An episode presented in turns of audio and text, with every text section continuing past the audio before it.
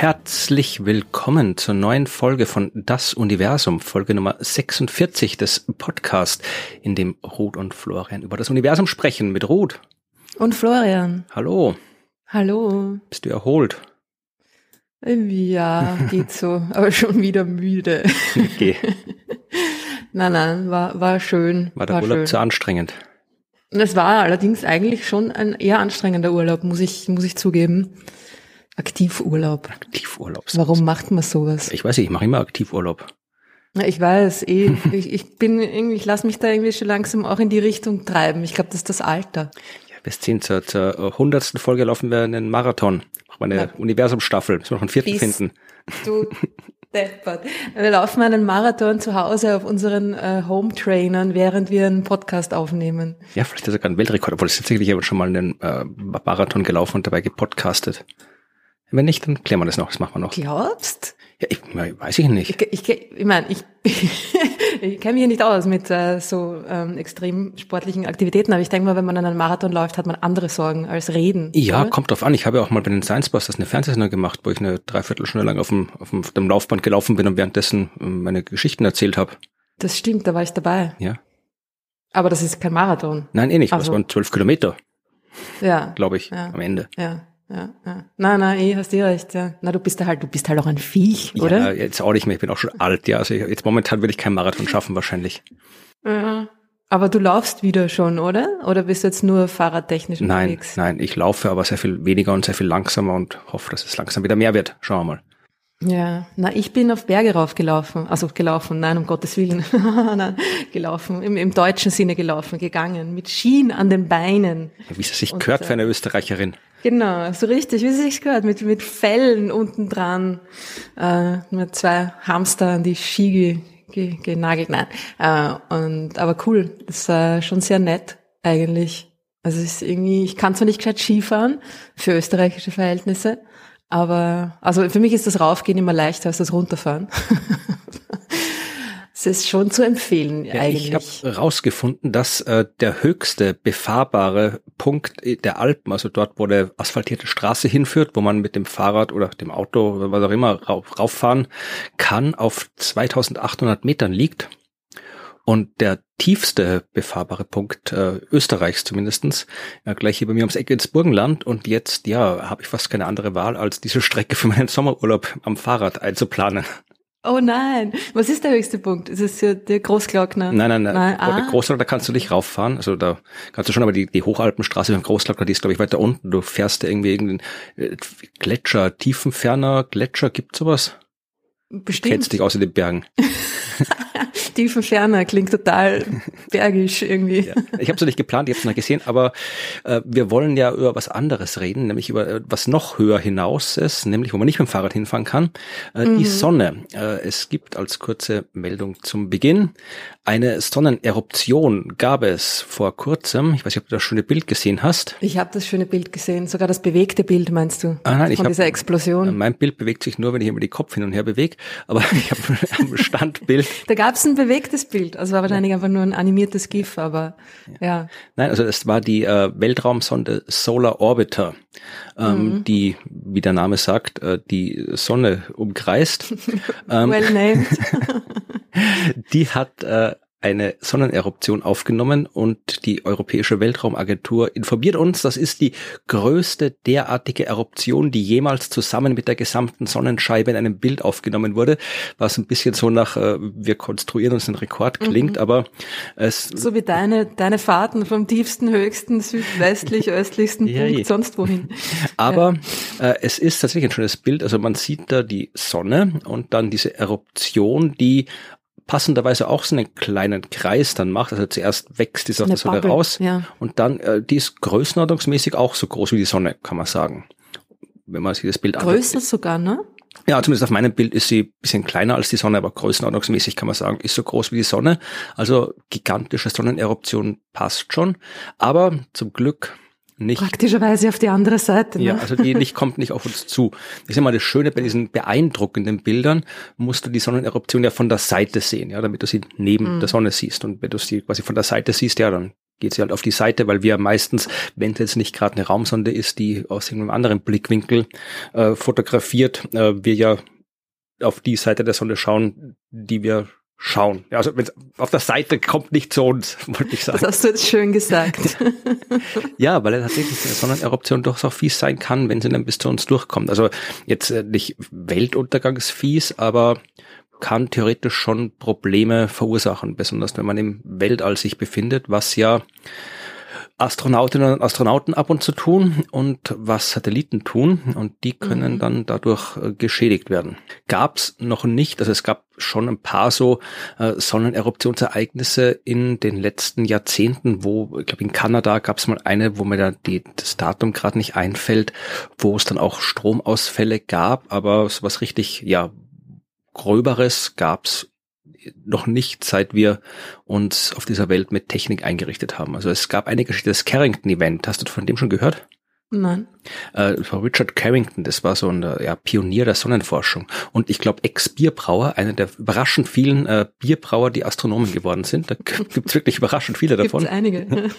und äh, der war halt so ein Pionier der, der Sonnenforschung, also der auch die ganzen Magnetismus und diese ganzen Phänomene auf der Sonne entdeckt, postuliert, äh, beobachtet hat. Und 18 irgendwas, 1859, ich weiß es echt nicht auswendig, gab es halt wirklich so eine gigantische Sonneneruption, die halt damals zum Glück äh, nicht viel verursacht hat, weil halt doch nicht viel nicht Technik so viel da war, die ja. kaputt gehen hätte können. Äh, was passiert ist, ist, dass äh, Telegrafenleitungen gab es ja und äh, das ist ja eigentlich der Haupt das, wenn man jetzt mal von Satelliten absieht, sind ja so lange Leitungen das Hauptproblem bei Sonneneruptionen, weil durch die Sonneneruption das Material, das die Sonne ins Weltall schmeißt, geladenes Zeug, geladene Teilchen ihrer Atmosphäre, die ganz vereinfacht gesagt, ja, treffen aufs Magnetfeld der Erde, dellen das ein bisschen ein und dadurch ja wackelt das Magnetfeld so hin und her und wenn du dann einen langen Leiter hast, eben eine Stromleitung, eine Pipeline, eine Telegrafenleitung, dann wird durch dieses veränderliche Magnetfeld dort ein Strom induziert. Und das kann heutzutage dazu führen, wenn man sich nicht entsprechend darauf vorbereitet, dass eben Stromleitungen, wie heißen die Dinger, die zwischen den Leitungen hängen? Transformatoren. Kabel. Ach so. Ich habe keine Ahnung, wie der Strom in die Steckdose kommt. Aber also ich weiß, wie er im Kraftwerk gemacht wird und ich weiß, wie aus der Steckdose rauskommt, aber die Technik dazwischen ist mir ein Rätsel. Aber da gibt's irgendwelche Geräte, die zwischen den Leitungen hängen und die können kaputt gehen, wenn da zu viel Strom in den Leitungen ist. Und das kann passieren, da kann man sich vorbereiten drauf. Aber wenn man es nicht tut, dann dann kann der Strom ausfallen und sowas ist damals 2000 irgendwas, glaube ich, oder 1990 irgendwas in Kanada passiert. Damals bei Carrington ist eben in den Telegrafenleitungen, da gab es eben Strom, die haben, da gab es ein paar Probleme und es gab ja halt äh, Polarlichter, die du teilweise bis in die Karibik gesehen hast, also mhm. weit weg von mhm. Polar. Cool. Ja, ich habe immer noch. Und war das ungefähr in der Größenordnung von dem, was wir jetzt beobachtet haben? Nein, ich glaube, das war größer. Okay. Aber man oh. kann es halt damals, es gab halt damals keine Sonnenbeobachtung ja, im, im, modernen klar. Sinn, also man kann es nicht wirklich abschätzen. Also ist es mhm. schwer zu sagen. Aber das, dieses Carrington-Ereignis, das war schon, das war schon, das war schon beeindruckend. Da ist schon einiges abgegangen damals. Aber wie gesagt, ja, früher oder später wird sowas wahrscheinlich passieren. Aber wie gesagt, man kann sich eigentlich darauf vorbereiten. Ja, du kannst Satelliten in den Ruhemodus versetzen. Die Leute im Weltall können da in so speziell abgeschirmte Zimmerchen gehen auf der Raumstation.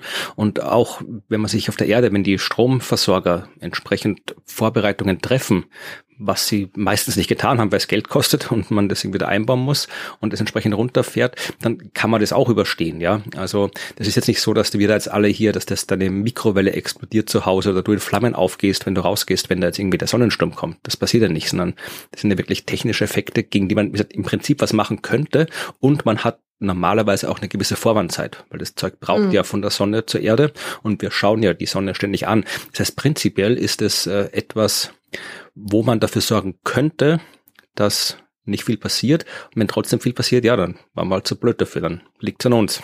Wie so oft, wenn es um die Katastrophen geht und das, wie gesagt, ich wollte das Bild kurz zu allen erwähnen, aber das führt uns nahtlos zum nächsten Thema, das ich kurz am Anfang erwähnen möchte, denn äh, da gab es in letzter Zeit gleich zwei wissenschaftliche Fachartikel zu diesem Thema, die auch auf die eine oder andere Art mit der Sonne zu tun haben, zumindest indirekt, nämlich Weltraummüll. Aha. Wir haben ja ich habe gerade gesagt, also Sonneneruptionen können Satelliten kaputt machen. Und wenn so ein hm. Satellit kaputt ist, ja, dann ist er immer noch im Weltraum, ja, weil der fällt ja nicht einfach runter, der ist ja im freien Fall, aber du kannst ihn nicht mehr steuern und früher oder später, wenn er jetzt nicht ganz weit weg von der Erde ist, sondern halt so in einer Umlaufbahn ein paar hundert Kilometer weit weg, wo die meisten Satelliten sich herumtreiben, ja, dann wird er früher oder später durch die, vereinfacht gesagt, Reibung an der Atmosphäre irgendwann wieder runterkommen, weil ein bisschen Atmosphäre hast du ja auch da in ein paar hundert Kilometer. Haben sie eh schon mal erwähnt. Deswegen muss die ISS ja immer angehoben werden mit dem Antrieb, den sie nicht hat, über das wir schon mal diskutiert haben. Aber da kommt das Shuttle oder was auch immer, dockt dort an, also das Shuttle kommt nicht mehr, aber irgendwas anderes kommt und dockt dort an und schiebt die Raumstation wieder ein Stück nach oben. Also das muss gemacht werden. Und das Problem ist, dass wir immer mehr Satelliten im Weltall haben und damit auch immer mehr Weltraummüll. Und ich habe jetzt zwei Artikel gefunden, die kurz hintereinander erschienen sind, aber soweit ich das gesehen habe, nicht viel miteinander zu tun haben, außer dem Thema. Der erste Artikel, der ist von einem Typen, der Wirtschaft macht, also Wirtschaftsforschung, wie heißt das auf gescheit? Ökonomie. Ähm, Du bist halt gut drauf mit Wörtern. Ne? ja, ja, ach Gott, ja, wir machen einen Podcast, der muss da schon reden können. Aber mhm. ja, äh, der eine kommt vom Department of Economics im Middlebury College. Das ist, glaube ich, irgendwo in den USA. Und äh, die, der andere Autor von der Universität äh, Kalifornien San Diego.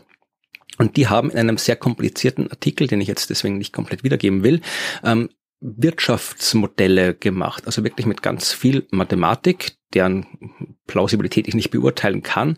Aber es geht um die Frage, ähm, was passiert, wenn die Zugänge in den Weltraum, ja, also wer Satelliten äh, nach oben bringen kann, äh, wenn diese Zugänge quasi offen bleiben, also Open Access to Orbit and Runaway Space Debris Growth heißt das. Ja, also freier Zugang zum Orbit und ja, was ich mal Runaway Space Debris Growth, also sich selbst verstärkender Weltraummüllwachstum mhm. oder sowas.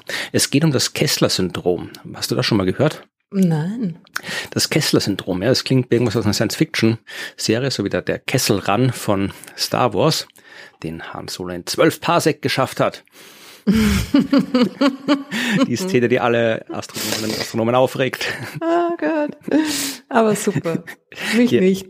Ja, ja, eh, da ich, bei Gott, Star Wars. Ich liebe Han Solo zu sehr.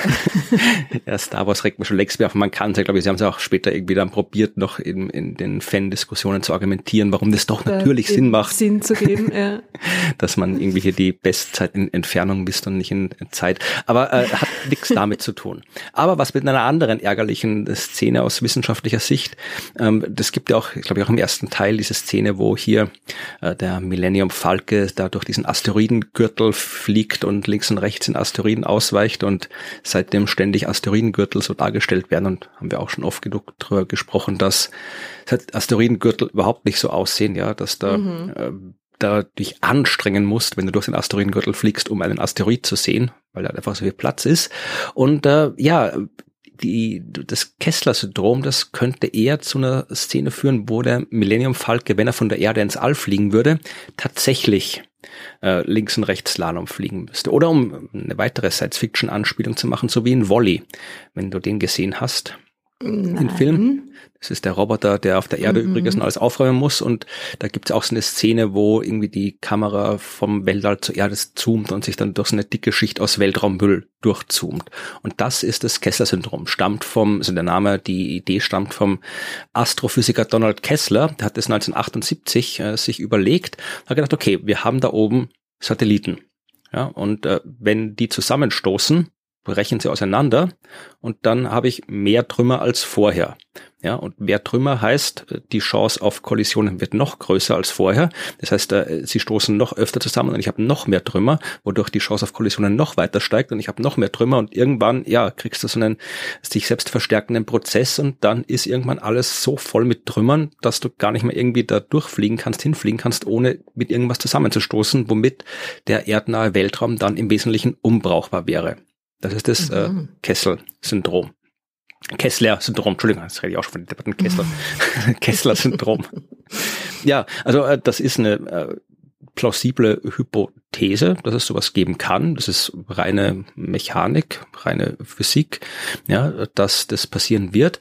Und diese beiden Arbeiten zum Weltraummüll beschäftigen sich genau mit dieser Frage. Also der erste, wie gesagt, diese Kooperation aus Astronomie und Ökonomie hat eben untersucht mit verschiedenen ökonomischen Modellen, herauszufinden, wie wahrscheinlich es ist oder wann sowas passieren könnte. Und sie haben halt gesagt hier, ich gesagt, das ist ein sehr langer Artikel, ich verlinke den in den Show Notes, ist wie gesagt mit sehr viel Wirtschaftsmathematik, von der ich keine Ahnung habe, aber ihre Simulationen zeigen dort, dass wenn eben die Weltraumwirtschaft so weiter wächst, wie es momentan projiziert wird bei den von den ganzen Investmentbanken und Industrie und so weiter, also wenn die so weiter wächst, wie es bis jetzt aussieht, dann kann äh, das Kessler-Syndrom ähm, schon ab 2035 eintreten oder ja äh, theoretisch auch ein bisschen später 2048, wenn man so die die die historischen ähm, Wachstumsraten annimmt, beziehungsweise im 2035, wenn man die von den aktuellen Wirtschaftsdaten projizierte Wachstumsrate annimmt. Ja, also irgendwann so in den nächsten 10 bis 20 Jahren sagen die, kann dieses Kessler-Syndrom tatsächlich auftreten. Was ich überraschend fand. Das ist sehr überraschend. Weil so viel Zeug ist da jetzt auch noch nicht oben und der Weltraum ist ja einfach groß. Ne? Ja, einerseits ja, hast du absolut recht. Also es gibt ja immer diese tollen äh, Darstellungen, diese Bilder, wo du die Erde siehst und dann rundherum so die Wolken, wo die ganzen Satelliten sind. Ähm, mhm. Aber die sind natürlich alle nicht maßstabsgetreu. Also da siehst du dann wirklich so eine Kugelschale aus Punkten um die Erde rum. Aber natürlich, wenn du das maßstabsgetreu darstellen würdest, wirst du gar nichts sehen. Ja, weil die mhm. natürlich winzig sind. Natürlich ist da viel Platz rundherum. Aber erstens äh, ist Weltraum nicht gleich Weltraum aus äh, Satellitensicht, sondern es gibt Bereiche, die wichtiger sind als andere. Ja, ich kann nicht überall Kommunikationssatelliten hintun. Ich kann nicht überall Erdbeobachtungssatelliten hintun. Die müssen in bestimmten Bereichen sein, sonst können die nicht das machen, was sie wollen.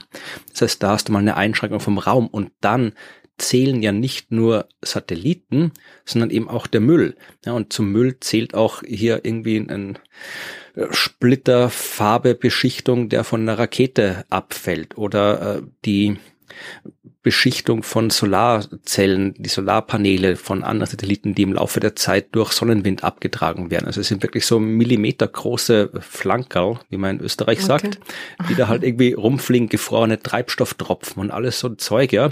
Was Muss da man einer mit dem Weltraumfusselroller drüber gehen, oder? Ja, ja, und wehe, wehe, ich sag's euch, ich werde jetzt sowas von gesperrt, wenn mir jetzt einer mit der Weltraumputze von Spaceballs kommt. ich kann keinen, keine, keine Äußerung, keinen Artikel, kein Interview zu Weltraummüll machen, ohne dass in den Kommentaren fünfmal weil diese Deppe der Weltraumputze gepostet wird. die mit ihrem Staubsauger. Ja, wir kommen danach noch zu äh, Strategien der Weltraummüllvermeidung. Nein, ihr werdet nicht gesperrt, ja. Aber ich wollte nur darauf hinweisen, ich kenne den Film und ich kenne die Szene. Also es und kommt. A lot of inappropriate jokes, ne? Ja. Also ich kenne äh, diese Szene und es geht um diesen Müll und da ist tatsächlich, ich habe jetzt gerade keine aktuellen Zahlen, aber wir haben auf jeden Fall äh, die, die groß genug sind, dass du sie von der Erde aus ähm, mit, mit äh, Radar quasi überwachen kannst. Ja, also du kannst ja quasi eine gewisse Größe kann ich von der Erde aus mit Radarstrahlen anpingen und dann sehe ich halt, wo das Zeug rumfliegt. Und da haben wir auf jeden Fall schon eine halbe Million Trümmerteile, die größer als ein Zentimeter sind. Das war eine Zahl, die ich mal 2017 aufgeschrieben habe. Und da wird sicherlich mittlerweile schon mehr dazu gekommen sein, weil wir ja mehr Satelliten haben. Und es geht nicht darum, die Satelliten, die wir hochschicken, sondern jeder Weltraumstaat verursacht Weltraummüll. Ja, also jede Rakete, die rauffliegt, Teile von der Rakete fallen wieder runter. Aber Teile bleiben eben auch im Welt. Das heißt, ich kann mit der Technik, die wir jetzt haben, nicht ins All fliegen, ohne neuen Weltraummüll zu, zu verursachen. Und dann produzieren wir ja auch äh, absichtlich Weltraummüll. Es gibt in einem dieser Artikel, das ist der zweite Artikel, der äh, beschäftigt sich eben mit der Frage, wie man nachhaltigen, äh, äh, wie man den Weltraum nachhaltig nutzen kann. Und da gibt es eine sehr schöne Grafik, die tue ich vielleicht in die Show Notes. Da sieht man, wie sich so die Anzahl der, ja, der Objekte größer als zehn Zentimeter im Laufe der Zeit entwickelt hat, von 1960 bis 2020. Und wenn du diese Grafik anschaust, siehst du da im Jahr 2007 einen gewaltigen Sprung nach oben. Und mhm. 2007 hat etwas stattgefunden, was ja viele Leute sehr irritiert hat. 2007 hat China den chinesischen Wettersatellit Feng Yun 1C. Ja, das war so ein Satellit, der im Mai 1990 in Umlaufbahn gebracht wurde und dann Wetter beobachtet hat. Und äh, diesen Satellit haben sie eben 2007, am 11. Januar 2007, mit einer Rakete abgeschossen. Mhm. Also die haben, China hat eine Anti-Satellitenrakete entwickelt, haben die von der Erde aus abgeschossen ins Weltall, haben dieses Ding zerschossen, diesen Satelliten, haben 40.000 Trümmerteile erzeugt dabei, die größer als ein Zentimeter waren und ein paar Millionen kleinerer Stücke. Und äh, seit dem gibt es da eben eine gewaltige Trümmerwolke, die sich ausbreitet und da im Orbit äh, rumfliegt. Ja, und alles, was da durch muss, früher oder später, ja, kriegt Probleme. Zum Beispiel eben auch die, die Raumstation muss da eben auch ab und zu mal ausweichen. Es ist auch schon so ein Kleinsatellit, also so ein CubeSat, ist auch schon mal äh, durch diese äh, Wolke zerstört worden. Also ja, also sowas kommt vor. Und dann gab es ja auch noch diese Kollision, die berühmte zwischen, ähm, welche war das? Ein Iridium, ich weiß gerade nicht welcher, Iridium 33 und äh, Cosmos 2251, ein russischer Nachrichtensatellit und die sind auch, die sind auch kollidiert miteinander. Also der eine war noch aktiv, Iridium, der war noch aktiv, Kosmos nicht, aber ähm, die sind, also eigentlich war die Vorhersage, dass die in 600 Metern Abstand aneinander vorbeifliegen, ähm, was eigentlich ausreichender Abstand wäre, aber es ist halt schwer, so eine Bahn da exakt zu berechnen da oben. Also es ist nicht schwer, es ist sehr, sehr aufwendig, es exakt zu berechnen. Da kommst du mit Newton allein nicht mehr aus. Da musst du wirklich Unmengen andere äh, Kleinigkeiten mit berücksichtigen. Ja, und in dem Fall war die Fehlergrenze offensichtlich groß genug, dass die beiden sich getroffen haben. Und auch da jede Menge Trümmer sind entstanden. Also der eine war 25 Meter lang, der andere 17 Meter lang, sind mit 11,6 Kilometer pro Sekunde aufeinander gestoßen. Naja, und dann gab es dann auch noch Trümmerwolken von den beiden. Auch da hier zweieinhalbtausend größere Bruchstücke, ähm, paar hunderttausend kleinere Bruchstücke. Also sowas kommt vor. Und umso mhm. öfter je mehr wir da oben haben. Und wir wissen ja, haben wir auch schon darüber gesprochen, dass verschiedenste Organisationen wirklich gigantische Satellitenkonstellationen planen für die Zukunft, wo Zehntausende Satelliten neu dazukommen. Das heißt, es macht die Angelegenheit dann nicht unbedingt einfacher. Mhm. Und es gibt halt tatsächlich, ja, keinen, keinen wirklich brauchbaren, vernünftigen Weg momentan, diesen Weltraummüll wieder irgendwie loszuwerden. Ja, also diese Weltraumputze funktioniert nicht. Also dafür ist der, dafür ist der Weltraum zu groß. Es gibt jede Menge Techniken, wie man Satelliten theoretisch äh, quasi aufräumen könnte. Das einfachste wäre nachhaltig denken, vorausschauend mhm. denken, äh, nämlich indem man gar nicht erst äh, es dazu kommen lässt, dass der da unnötig rumfliegt, der Satellit, sondern man baut einen Satelliten und wenn der dann das gemacht hat, was er tun sollte, dann steuert man den absichtlich in die Atmosphäre, wo er verglüht, oder äh, weit hinaus in den Weltall. Und jetzt darfst dreimal raten, oder wahrscheinlich musst du dreimal raten, warum das sehr oft nicht passiert. Ah, na, da gibt es wahrscheinlich verschiedene Gründe, oder? Einfach äh, lohnt sich nicht darüber nachzudenken.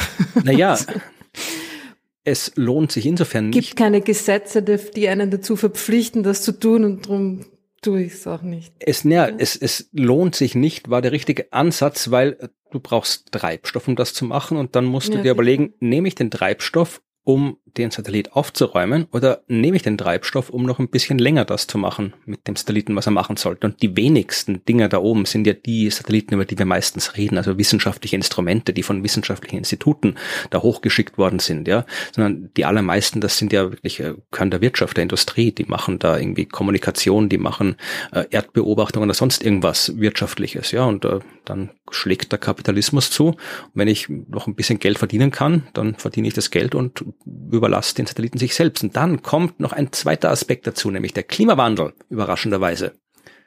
Mhm. Der führt auch dazu, ich meine, es ist wenig überraschend, dass der Klimawandel alles schlimmer macht. Äh, es ist ein bisschen überraschend vielleicht, dass er auch das schlimmer macht, das Weltraummüllproblem, aber er macht schlimmer. Denn wenn wir CO2 freisetzen, führt das zu einer Aufheizung hier unten auf der Erde, also in der Erd bodennahen Atmosphärenschicht, weil das sehr viele Moleküle sind und äh, ja, da das CO2 eben dazu führt, dass die Wärme eben an andere Moleküle abgegeben wird und so weiter. Und da unten wird's warm. Aber weiter oben am oberen Ende der Atmosphäre, wo die Dichte schon sehr, sehr gering ist, da führt das CO2 zu einer Abkühlung ja, kann man sich, äh, die Details sind jetzt komplex, aber man kann sich leicht klar machen, dass äh, wenn wir die Atmosphäre sehr heiß machen, dann kühlt sie auch schneller aus. Und wenn sie kühler wird, dann zieht sie sich zusammen. Das heißt, die Teile, die eigentlich von selbst im Laufe der Zeit, so in, in wenigen Jahren, durch die Reibung mit der Atmosphäre eh abstürzen würden und dann äh, kein Problem mehr darstellen würden, tun das jetzt nicht mehr so schnell, weil die Atmosphäre nicht mehr da ist mit der sie das tun könnten. Das heißt, der Klimawandel macht tatsächlich das Weltraummüllproblem noch schlimmer als vorher.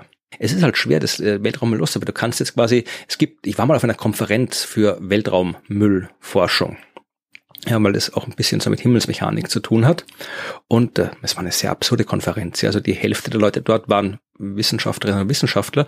Die andere Hälfte ist in Uniform rumgelaufen, weil sie welche Militärtypen waren. Also das war eine sehr spannende, äh, äh ja, ist nicht so, war nicht so locker und lustig wie bei anderen wissenschaftlichen Konferenzen.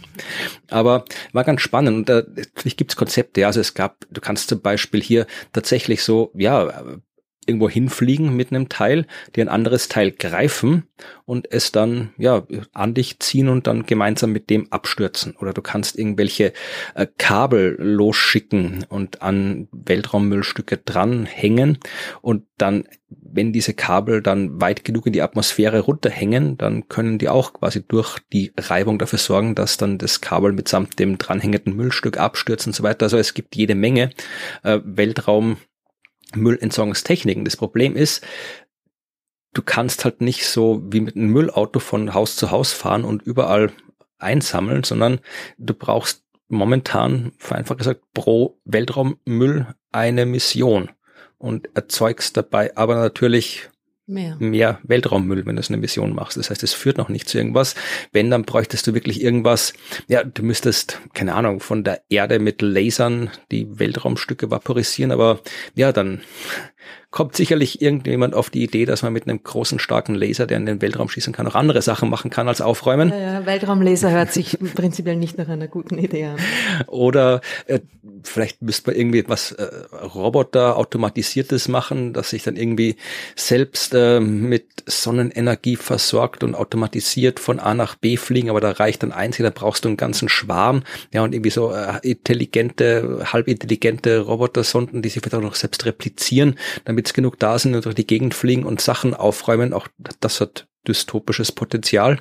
Mhm. Also ja, momentan ist das äh, Problem des Weltraummülls noch nicht gelöst und ähm, es schaut eher so aus, als würde es noch schlimmer werden. Also man muss auf jeden Fall, wie bei allen großen Problemen, ja, nachhaltig arbeiten, also dafür sorgen, dass nicht mehr neuer Weltraummüll entsteht, aber das ist halt ein Problem. Ja, es ist das gleiche Problem wie bei der Klimakrise. Das ist was, was alle betrifft.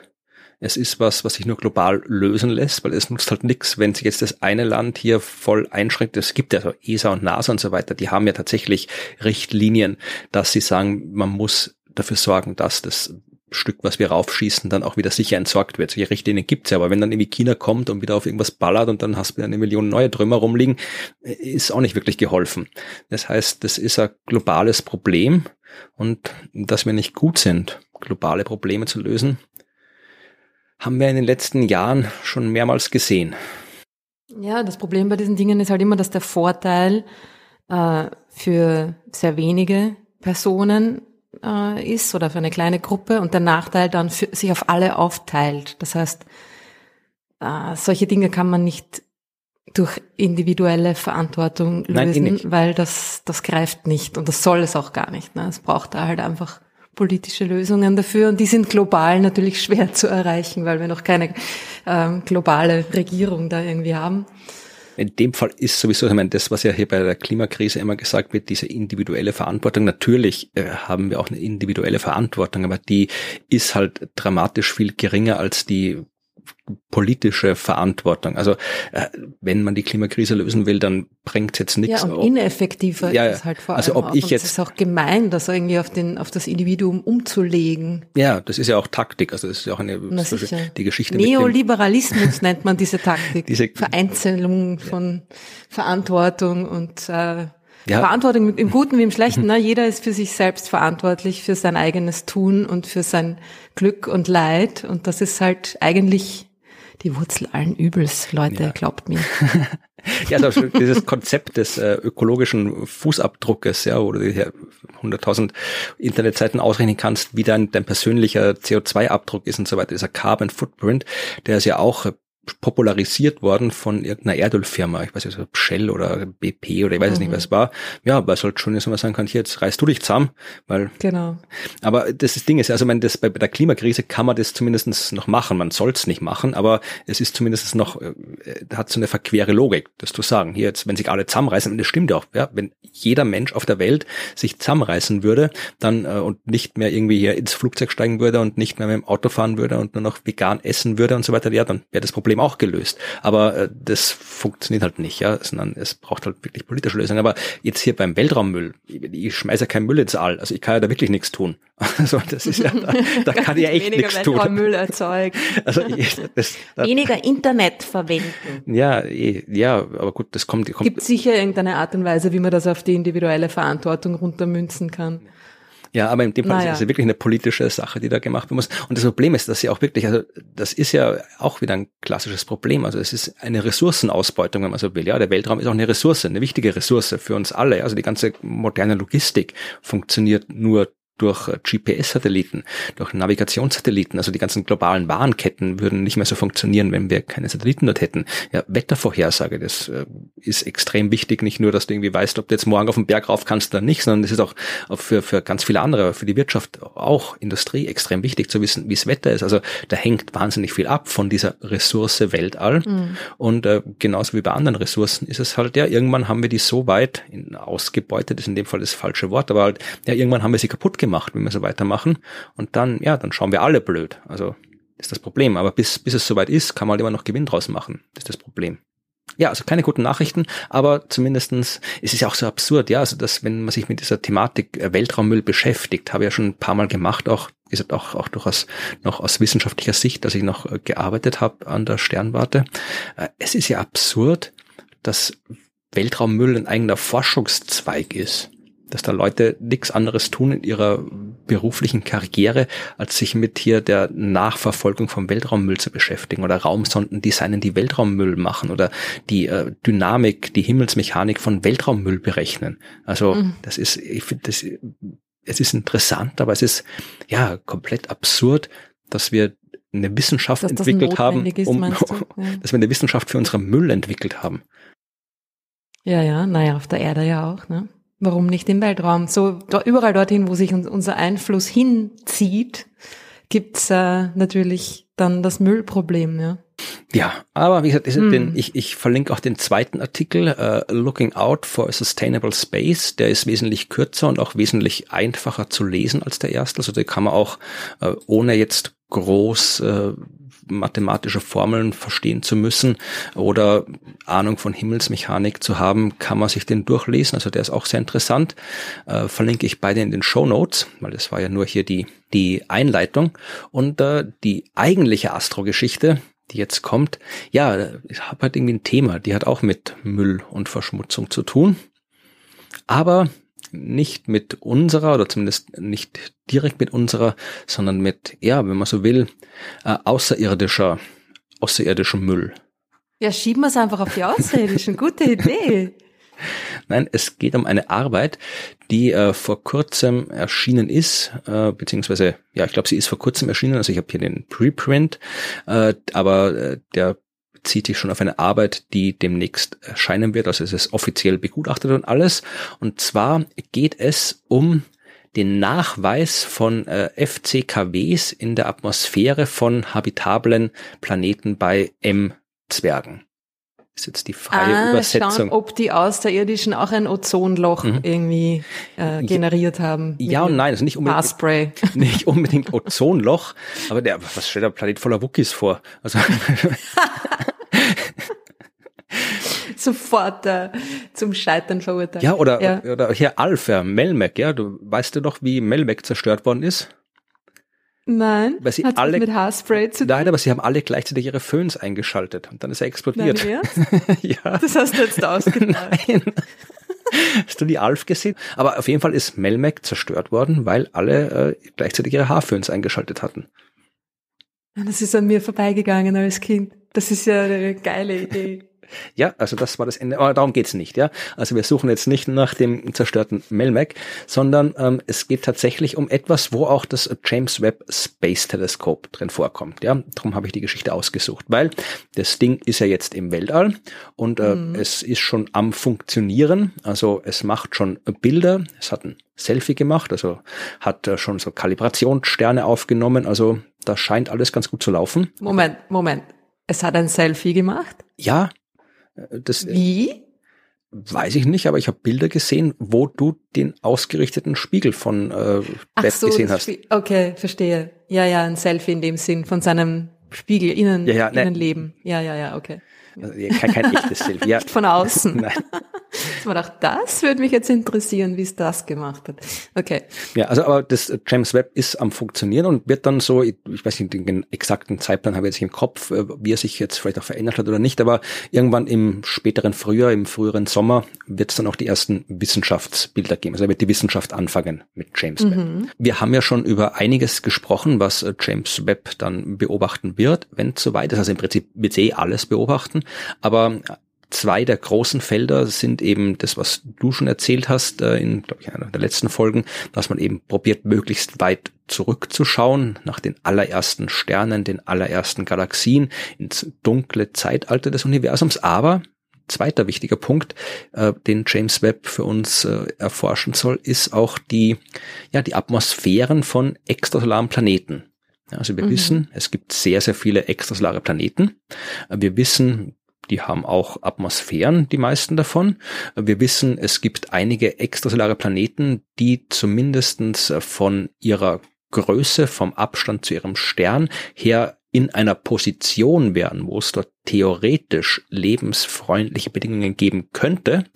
Ob es die auch in real gibt, das wissen wir nicht, weil wir dafür die Atmosphären genauer untersuchen müssten, ja, weil die Atmosphäre sagt uns, ähm, ob es da jetzt hier wirklich irgendwie 100 Grad hat oder minus 100 Grad hat oder 20 Grad hat. Ja, also das können wir nur dann bestimmen, wenn wir wissen, wie die Atmosphäre genau zusammengesetzt ist. Und das können wir eben momentan noch nicht bestimmen.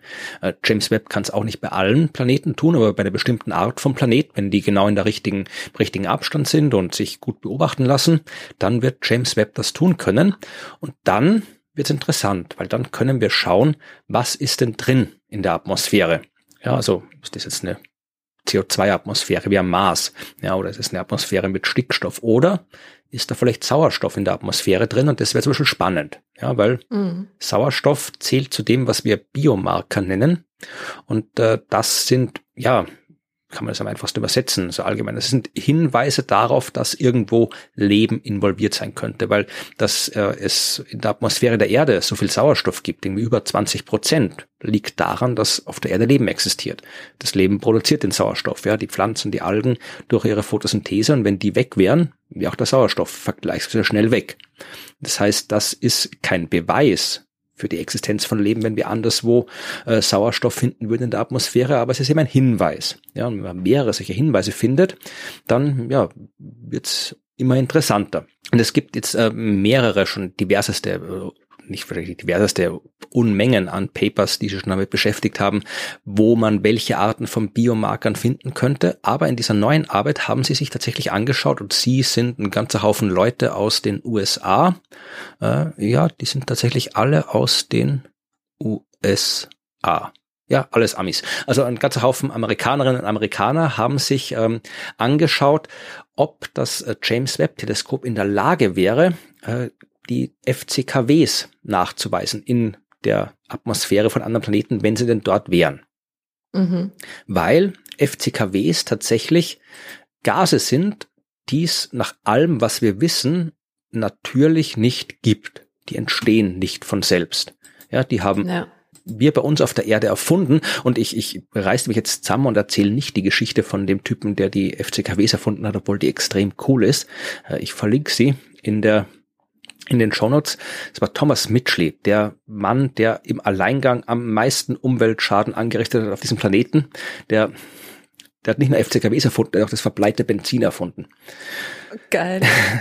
Ja, aber wirklich. Ja, und beide Male wollte er eigentlich, äh, ja, er wollte eh, er hat sich absichtlich gemacht, ja, aber ja, ich, ich, ich Das sind diese Chemiker, oder? Ja, ja, ich, ich war ein Chemiker. Ich verlinke, ich habe fürs Profil mal einen Artikel geschrieben, den verlinke ich in den Show Notes. Aber wirklich eine extrem coole Geschichte von dem Typen. Aber wie gesagt, diese hat das mit Haarföhnen zu tun? Nein. Aber okay. diese FCKWs, wie gesagt, nach allem, was wir wissen, existieren die nur, weil wir sie gemacht haben. Ja, also die meisten davon. Es gibt schon auch ein paar FCKWs, ist ja nicht nur ein Ding, sondern äh, sind viele Dinge. Also diese Fluor Chlor, Kohlen, Wasserstoffe.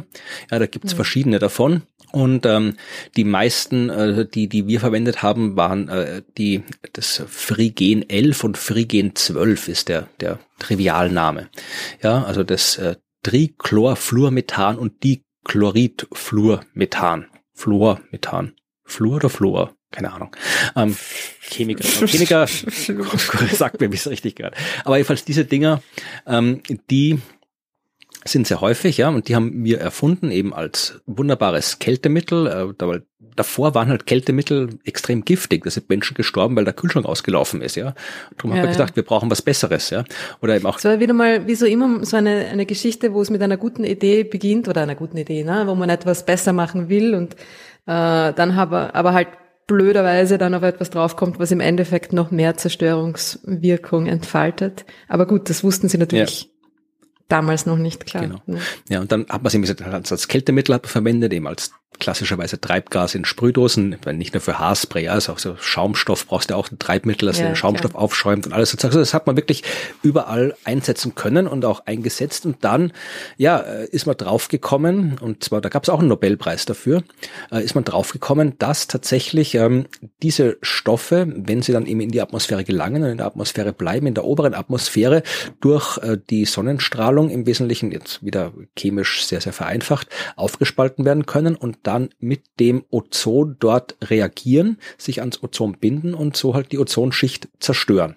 Ja, das hat man mhm. vorher nicht gewusst, aber dann hat man es gewusst und das ist ja auch eine interessante Geschichte, dass das wirklich ziemlich bald, nachdem man das rausgefunden hat, ja, also 1974 ist das erste Mal, quasi gab es die ersten offiziellen Warnungen, dass das Zeug gefährlich ist. Das Ozonloch kennt man seit ja, 1985 im Wesentlichen und 1987 hat man schon das äh, Protokoll von Montreal beschlossen und gesagt, wir verbieten das jetzt. Das wird nicht mehr verwendet. Und das hat ja auch mhm. funktioniert, hat gut funktioniert. Also wir haben immer noch Ozon, äh, bisschen Ozonloch, aber es hat gut funktioniert, weil halt eben, ja, du konntest halt sehr einfach was anderes nehmen dafür. Also nicht sehr einfach, ja, aber. Und das war quasi ein Ding, das man ja. einfach weglassen konnte. Du musstest ja. nicht so wie bei der Klimakrise das ganze System Simple ändern, Lösung. sondern du kannst mhm. einfach, nehmen halt das andere. Das Problem ist, guck mal wieder, für die, man hat jetzt im Wesentlichen statt den ähm, FCKWs hat man dann hauptsächlich äh, FKWs verwendet. FKWs sind Fluorkohlenwasserstoffe. Die tun der Ozonschicht nix, sind aber extrem extremst fiese Treibhausgase. Also die FCKWs sind schon extrem fiese Treibhausgase. Also diese typischen FCKWs, die man da verwendet hat, haben teilweise ja auch, auch äh, einige bis zu, bis zu äh, paar hundert, paar tausend Mal stärkere Treibgaswirkung, Treibhausgaswirkung als äh, CO2. Aber bei den FKWs, den Fluorkohlenwasserstoffen, da gibt's welche dabei, zum Beispiel Trifluormethan. Ja, das ist 14.000 mal stärker als CO2, was das Treibhauspotenzial angeht. Also ein Gramm von diesem Trifluormethan mhm, macht ja 14.000 mal so viel Treibhauswirkung mhm. wie ein Gramm CO2.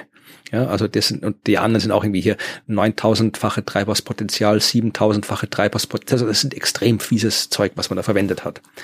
Ja, äh, es gibt auch ein Protokoll, ein, äh, das den Einsatz dieser Gase einschränken soll. Das Kigali-Protokoll ist das. Ähm, wird halt probiert, man, da irgendwie was dazu tun, weil es wirklich auch tatsächlich einen, einen großen großen Einfluss auf den Treibhaus, äh, auf, auf die, den Treibhauseffekt, auf die Klimakrise hat. Also man schätzt, wenn man es tatsächlich schafft, diese äh, FKWs auch entsprechend einzuschränken, dann könnte man ja äh, bis 2050 äh, eine Abkühlung von ja so so einem halben Grad bis 2100 so ein halbes Grad kriegen, äh, quasi dass wir nicht hätten, ich sage es anders. Also wenn wir diese äh, entsprechenden äh, FKWs einschränken, dann bringt uns das ein halbes Grad beim Treibhauseffekt.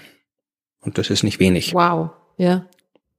Ja, also da wird dran gearbeitet, aber das geht eigentlich gar nicht. Ich wollte euch nur kurz erklären, welche Gase es da geht. Mhm. Aber äh, die Frage ist, äh, diese FCKWs oder auch FKWs, das ist in dem Fall wurscht, ja, äh, diese FCKWs, weil wir in dem Artikel geht es um die FCKWs, ähm, die wären kein Biomarker, die wären tatsächlich ja ein, ein, ein Technologiemarker. Weil nach allem, was wir wissen, kann es die nicht geben, ohne dass da irgendwer sagt, wir machen das jetzt.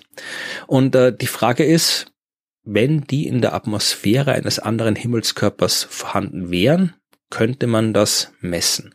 Ja, und äh, die haben sich das angeschaut. Einerseits bei einem Planeten des Trappist 1 Sternensystems oder Planetensystems. Das ist ein ziemlich interessantes System. Trappist 1, das ist ein Stern, das ist ein roter Zwerg. Ja, ungefähr 40 Lichtjahre von der Erde entfernt und dort kennt man sieben Planeten. Ja, also ich glaube, das ist immer noch das äh, System mit den meisten entdeckten Planeten und mhm. einer dieser äh, Planeten, Trappist 1e, der liegt genau dort, wo theoretisch äh, die habitable Zone ist. Also wenn dort auf dem Planeten die richtigen Bedingungen herrschen, könnten dort die Lebensbedingungen ja freundlich sein.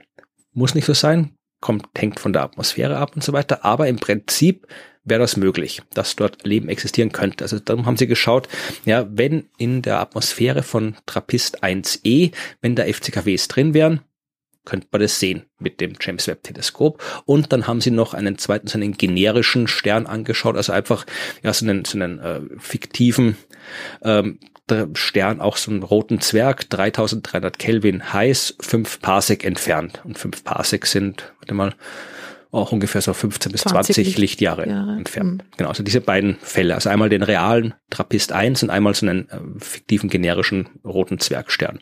Und haben geschaut, ja, könnte man das sehen und sind davon ausgegangen, dass eben, ähm, sie haben einmal geschaut, die gleiche Menge äh, an Ozon, äh, nicht Ozon, die gleiche Menge an äh, Treibhausgasen, die wir bei uns in der Atmosphäre gehabt haben vor dem ähm, Montreal-Protokoll.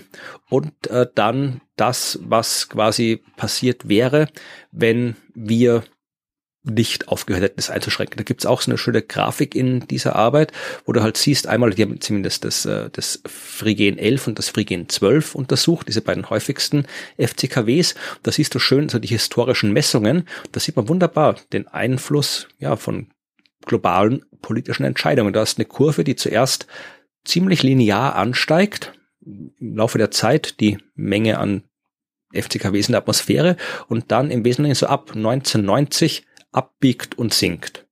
In mhm. beiden Fällen. Also da sieht man genau, okay, da haben wir beschlossen, wir machen das nicht mehr und dann hat es auch funktioniert.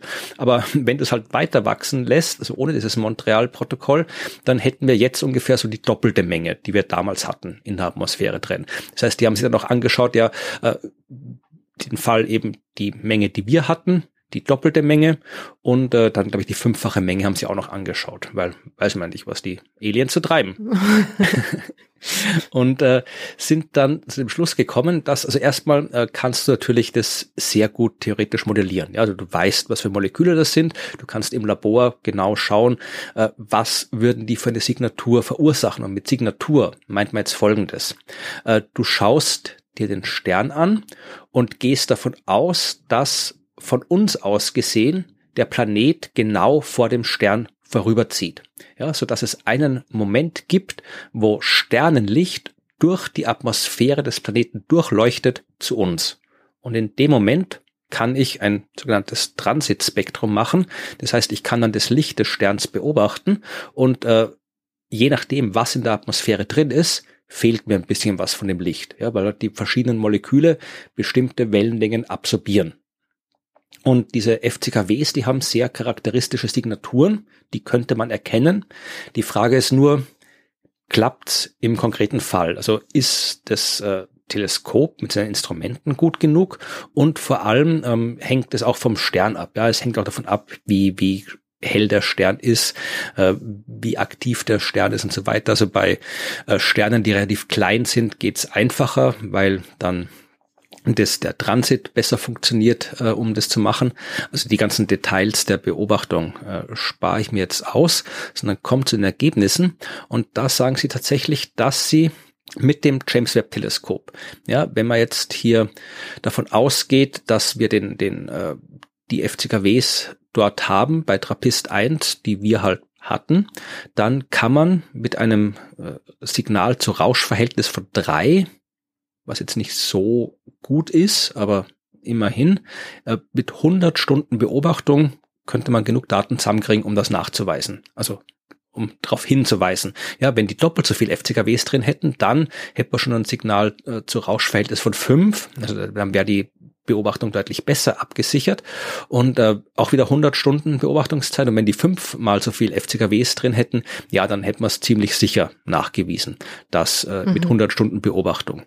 Und äh, ja, bei dem bei dem anderen sind die sind die Zahlen ähnlich. Das Problem, ja, äh, wo kriegst du jetzt 100 Stunden Beobachtung? 100 her? Stunden ist weil, viel. Ja. Weil das ist nur 100 Stunden, ist jetzt nur der reine Das sind die großen Programme, die sie jetzt machen am, naja, am James Webb, die haben so ja, ja, Stunden. In dem Fall wäre es vermutlich das größte Programm von James Webb, weil diese 100 Stunden sind nur der reine Transit. Also nur dort, wo der Planet gerade so steht, dass Licht durchgeht, durch die Atmosphäre mhm, zu uns. Verstehe. Das heißt, die sagen, wenn du das äh, so berechnest, weil du musst ja auch davor beobachten, du musst danach beobachten, du hast nicht immer Transits, ja, die kommen ja auch zu bestimmten Zeiten und sind nicht immer da. Sie sagen im Wesentlichen äh, würde das darauf hinauflaufen, dass du ähm, insgesamt äh, 100 Transits mindestens beobachten musst und äh, diese 100 Transits, die finden statt äh, von, wenn du jetzt anfängst, äh, im Juni 2022, dann ist Transit Nummer 100 im Juli 2028, was schon weit über die zumindest äh, nominale äh, Lebenszeit von Web hinausgeht, also fünf Jahre. Wir wissen jetzt, dass es ein bisschen länger laufen wird, vermutlich, zehn Jahre, aber trotzdem müsstest du im Wesentlichen Web nur für dieses Ding einsetzen. Und nur für einen Stern, ne? Ja, genau. Also, ja. Hm. Und da werden vermutlich ziemlich viele angefressen drauf. Also weil, weil ja, ja nicht sichergestellt ist, dass das Erfolg hat. Ja, also wenn, wenn es Erfolg hätte, dann wäre es absolut guter Einsatz von Ressourcen, aber ja. Naja, und vor allem muss man halt auch, das ist halt noch äh, begrenzter, weil wenn diese Zivilisation, dieses FCKW weiter erzeugt und in großem Maße, dann ist sie ja bald auch irgendwie dahin. Das heißt, der, man nimmt mal an, dass es so wie bei uns dann hoffentlich für sie gelaufen ist, dass sie das dann ziemlich schnell aus der Atmosphäre auch wieder raushaben wollen und dass der Zeitraum, wo man das dann nachweisen könnte, na, wie lang war der bei der Erde? Zehn Jahre oder irgendwie so, ne? Ja, Mittlerweile sind ja die Levels bei uns auch schon wieder gesunken.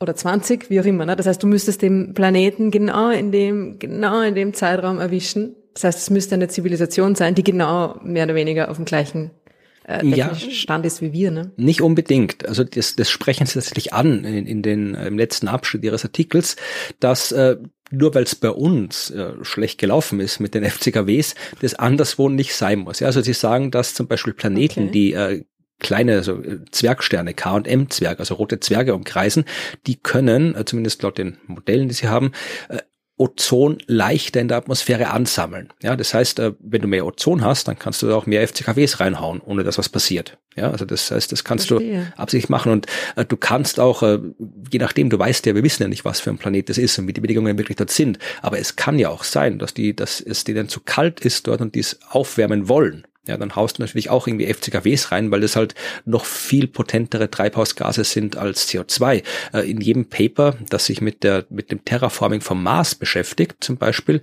äh, geht man davon aus, dass man dort äh, möglichst viel FCKW in die Atmosphäre reinschmeißt, um den Mars in einer halbwegs vernünftigen Zeit, beziehungsweise halt, was ist vernünftig, also ja, zehntausende Jahre, aber nur das, also alles andere wird noch länger dauern, um den Mars aufzuheizen. Das heißt, wenn es denen darum ginge, Verstehe. den Planeten warm ja. zu machen, dann hätten die vielleicht noch viel mehr von dem Zeug da drinnen.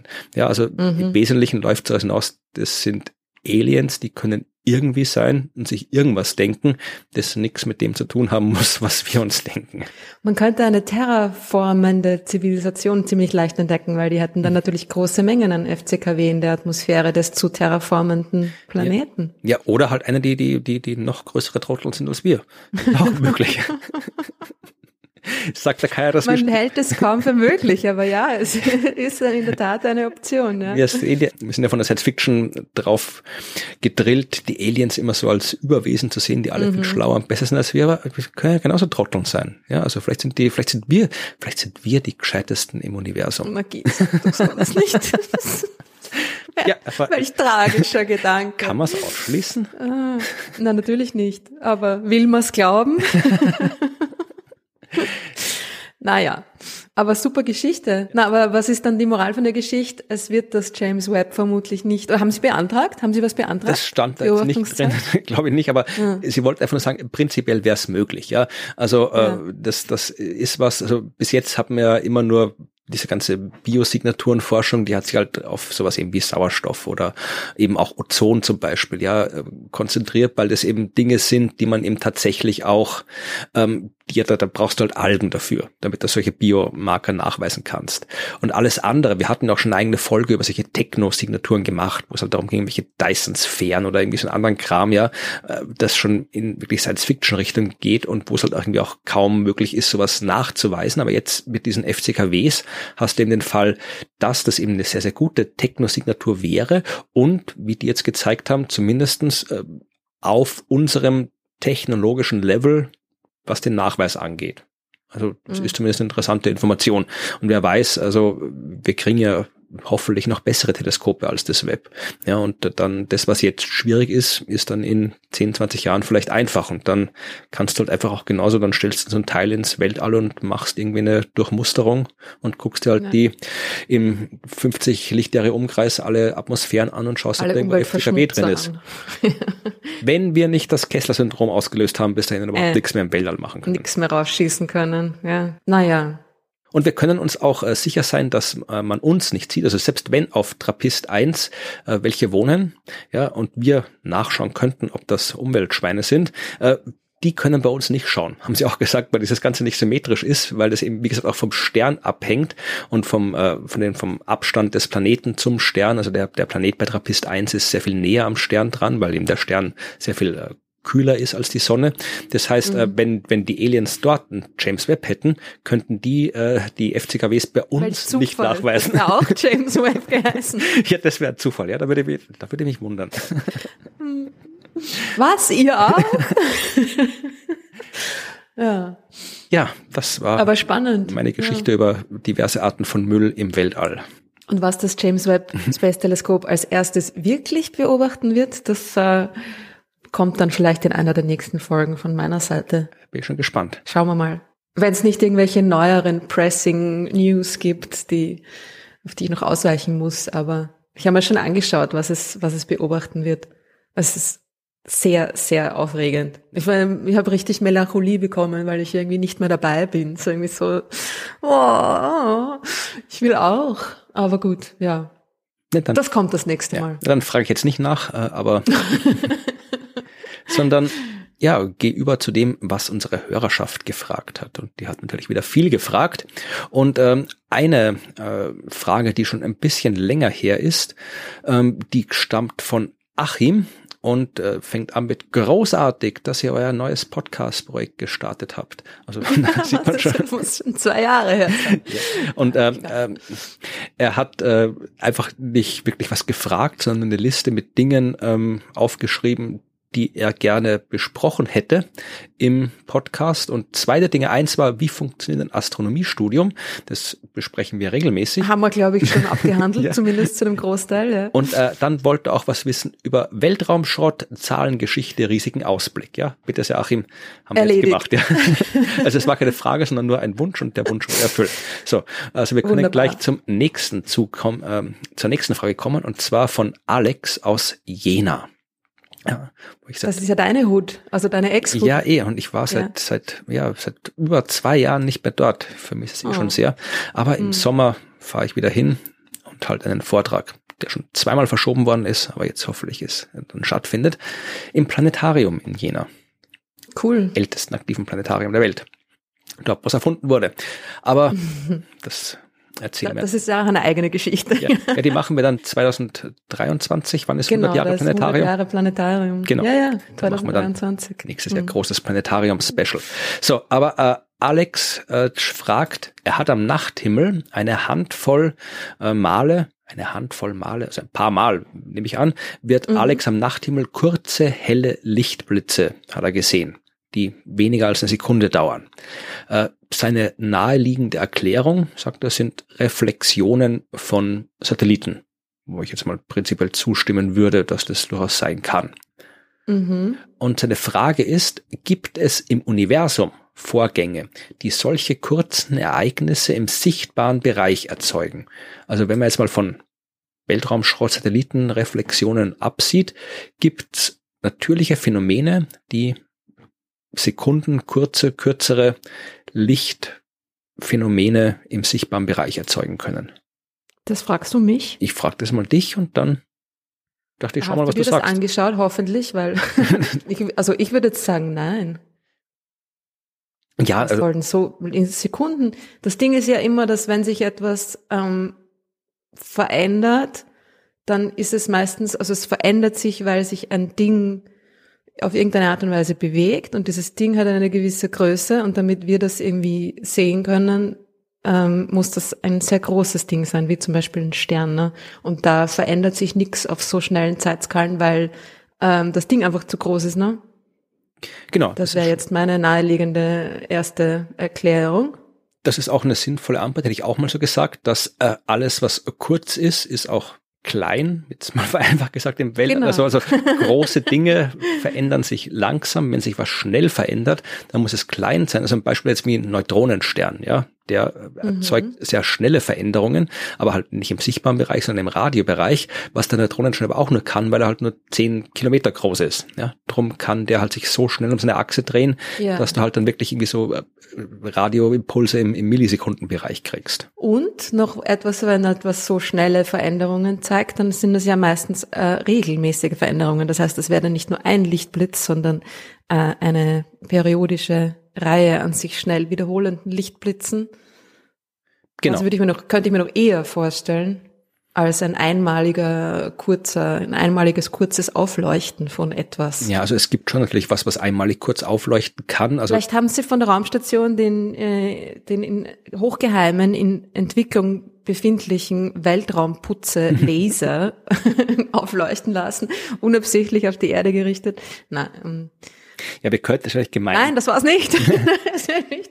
Neue Verschwörungstheorie gestartet. Ja, wir könnten ja. jetzt gemein sein, ja, und hier, wenn besserwisserisch sein, also das bin ich, du bist ja nicht gemein und besserwisserisch, aber äh, nachdem Alex gefragt hat, gibt es im Universum Vorgänge, die solchen kurzen Ereignissen sich bereits erzeugen, dann kann ich sagen, ja, weil wir sind Teil des Universums und wenn ich dir für eine halbe Sekunde mit der Taschenlampe ins Auge leuchte, dann ist, fällt das auch drunter. Aber das hat der Alex nicht gemeint. Nein, aber es gibt, man kann sich schon Ereignisse vorstellen. Ja, also äh, Sternschnuppe kann auch kurz dauern. Das kann natürlich sein.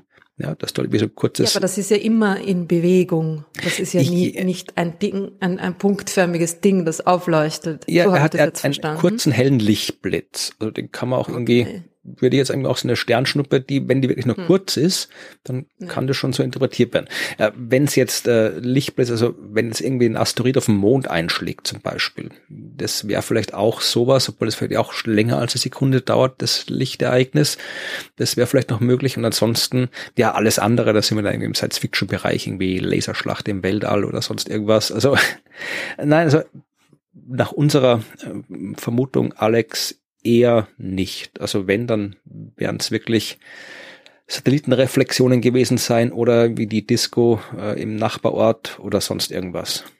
Mhm. Oder und sogar für eine Reflexion von einem Satelliten ja. scheint mir ein unter einer Sekunde dauernder Lichtblitz sehr kurz. Wahrscheinlich, ja. Oder die, mhm. vielleicht, vielleicht waren es einfach äh, Wolken vor Sternen.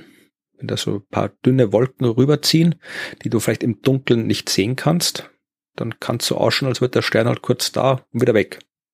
Mhm. Oder es war Sirius, der blinkt immer sehr stark mhm. und da glauben manche Leute auch irgendwie, da ist was los, wobei das nur die Atmosphäre ist. Ja, also. Wir wissen es nicht, ja. kurz gesagt. wir ja, raten jetzt nicht weiter vor uns ja. hin. Aber wir können es jetzt ja nicht, wir können es nicht letztgültig beantworten, Alex, aber wir vermuten, dass es solche Vorgänge eher nicht gibt. Dann kommt eine Frage von Steffen. Und Steffen bezieht sich auf eine der letzten Folgen, ich glaube sogar auf die letzte Folge, bin mir nicht ganz sicher. Ähm, da ging es, irgendwann haben wir vermutlich was über Neutronensterne erzählt. Und mhm. ähm, es geht um ein Zuckerwürfel großes Stück von einem Neutronenstern, weil Neutronensternmaterie misst man traditionell in Zuckerwürfelgröße. In, in Teelöffel habe ich mir gedacht. Nicht in. Zuckerwürfel. Und äh, so ein Zuckerwürfel Neutronenstern wiegt eine Milliarde Tonne, ist so die klassische Zahl. Ja, also du nimmst eine Milliarde Autos und quetscht die zusammen auf mhm. ein Zuckerwürfel großes Stück und dann hast du Materie wie in einem Neutronenstern. So, jetzt äh, stellt Steffen die äh, durchaus vernünftige Frage. Würde dieser, also was würde geschehen, wenn man tatsächlich ein zuckerwürfelgroßes Stück von einem Neutronenstern rausbrechen könnte? Würde dieser Teil sein Volumen durch die eigene Masse weiter behalten oder bleibt die Masse eines Neutronensterns nur durch die gesamte Masse des Sterns so dicht? Würde ein zuckerwürfelgroßes Bruchstück eines Neutronensterns sich also, wenn man es weit genug von seinem Stern beamen könnte, schlagartig ausdehnen? Naja, natürlich. Würde ich auch sagen, ja, weil. Ja, das Zeug ist ja nur deshalb, also das ist ja wieder nur so zusammengedrückt von der eigenen Masse, ne? Ja. Hm. Also vermutlich wäre eine Milliarde Tonnen, wir haben, haben wir auf der Erde künstliche Objekte, die eine Milliarde Tonnen schwer sind, vermutlich, oder? Irgendwelche Gebäude werden schon eine Milliarde Tonne wiegen oder Berge, Berge wiegen eine Milliarde Tonne, ja, und Berge fallen ihrem Gewicht nicht äh, in zu einem Zuckerwürfel großen Stück zusammen, ja, also eine Masse von einer Milliarde Tonnen reicht nicht aus, dass sie sich unter ihrem eigenen Gewicht zu einem Zuckerwürfel zusammenquetscht. Dazu brauchst du wirklich die gesamte Masse von einem Neutronenstern, also hier zwölf Kilometer, eine Kugel mit zwölf Kilometer Durchmesser voll mit diesen Milliarde Tonnen schweren Zuckerwürfeln, dann hält's zusammen, aber wenn man das einfach so rausholt, mein, was auch nicht einfach ist, also ein Stück rausbrechen aus einem Neutronenstern. Aber womit vor allem? Womit? Ja. Mit der Zuckerwürfelzange. genau. Dann wird sich das ja, dann wird diese Materie. Naja, ja, das sind schon wieder immer diese Was wäre wenn Fragen, wo man dann irgendwie versucht, eine, eine realistische Antwort zu geben. Weil man sagt natürlich, das Ding würde wahrscheinlich einfach explodieren, aber auf der anderen Seite wenn es dann schon mal entartete Materie auf die Art und Weise ist, wie sie in Neutronensternen existiert. Es würde wahrscheinlich auch davon abhängen, ob man es aus der Kruste rausbricht oder aus dem Inneren des Neutronensterns. Ja, wir wissen ja nicht, was im Inneren ähm, drin ist. Aber all diese, all diese Gedankenexperimente, na gut, sie sind Gedankenexperimente und es ist lustig, darüber nachzudenken, aber ja, eine realistische Antwort ist dann ähm, schwierig. Ja, aber ja, es wird auf jeden Fall nicht von selber zusammenhalten. Das, so, so viel ist klar. Das ist nur durch die Gesamtmasse möglich. Ja. So, kommen wir zu einer Frage, die tatsächlich kein Gedankenexperiment ist, wo man auch nicht irgendwie groß spekulieren muss. Und zwar ist diese Frage von Uli. Und die Frage lautet, woher wisst ihr, ob man der Erste oder vermutlich auch die Erste ist, äh, der etwas entdeckt hat oder ob es schon jemand vor euch entdeckt hat. Ja, es gibt Kataloge für Asteroiden, Kometen und Planeten, muss man doch immer die aktuelle Position berechnen. Heutzutage nehmen euch Computer die Arbeit ab, aber war das nicht früher sehr viel Arbeit? Könnte man das mit Papierkatalog und Zettel schnell ausrechnen? Also Uli möchte gern wissen, woher weiß man, ob man als Erster was entdeckt hat oder ob schon wer anderer war. Na ja, natürlich, wenn man das mit den ganzen 70 Milliarden von Katalogen, die es gibt, abgleichen muss. Das musst du auch schon tun, bevor du die Beobachtungen überhaupt beantragst. Du kannst nicht einfach sagen, hey, ich will das beobachten, sondern wollen ganz, ganz genau wissen, haben da schon andere Leute was dazu gemacht? Was wissen wir schon über das Objekt und Ding? Und wenn du irgendwie in deinen Beobachtungen dann etwas findest, ein neues Objekt zum Beispiel, dann lass du die, die Koordinaten dann natürlich dann nochmal durchlaufen durch alle möglichen Kataloge, die es ja online verfügbar gibt. Und genau, da musst du schauen. Ob es das schon gibt oder nicht. Ich glaube, da ist auch ein Missverständnis äh, noch inkludiert bei der Frage, oder ist irgendwie kein Missverständnis im eigentlichen Sinn, sondern einfach eine, eine falsche Vorstellung davon, wie Astronomie funktioniert. Also wir entdecken gar nicht so viel. Also natürlich entdecken wir jede Menge, aber es ist jetzt nicht so, dass man sich jetzt hinstellt und sagt, so, jetzt entdecke ich mal einen Stern oder eine Galaxie. Also eh du, ich habe in meiner Doktorarbeit irgendwie 200 neue Galaxien entdeckt. Ja, eh, das wollte ich gerade sagen. Also du kannst irgendwie machen. Aber eh klar, weil man sobald man Galaxien beobachtet. ja, mach ein Foto vom Himmel und da hast du Milliarde Sterne entdeckt. Genau. Also das ist also, ja.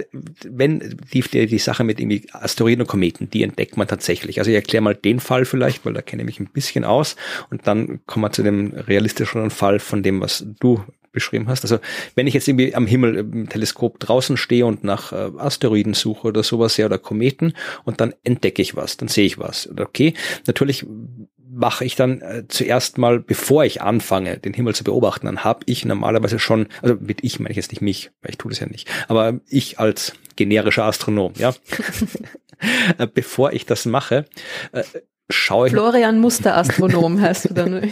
genau, ja. Äh, bevor ich das mache, äh, habe ich natürlich schon eine Ahnung, was da ist. Das heißt, ich habe dann eben ein Computerprogramm oder eine Karte, wo ich genau drauf sehe, was da alles ist am Himmel. Ja, ich habe einen Katalog, da sind alle Sterne drin. Ja, und ich habe vermutlich auch, wenn ich jetzt speziell auf Asteroidensuche aus bin, auch schon äh, eine Simulation, was man ja äh, leicht machen kann mit der modernen Computertechnik, ähm, kann ich auch rausfinden, okay, was fliegt denn da zu dem Zeitpunkt, wo ich gerade beobachte? Was kommen denn da für Asteroiden gerade vorbei zum Beispiel? Ja, also das kann man alles vorher wissen und wenn ich es ernst nehme mit entdecken, dann weiß ich das auch vorher.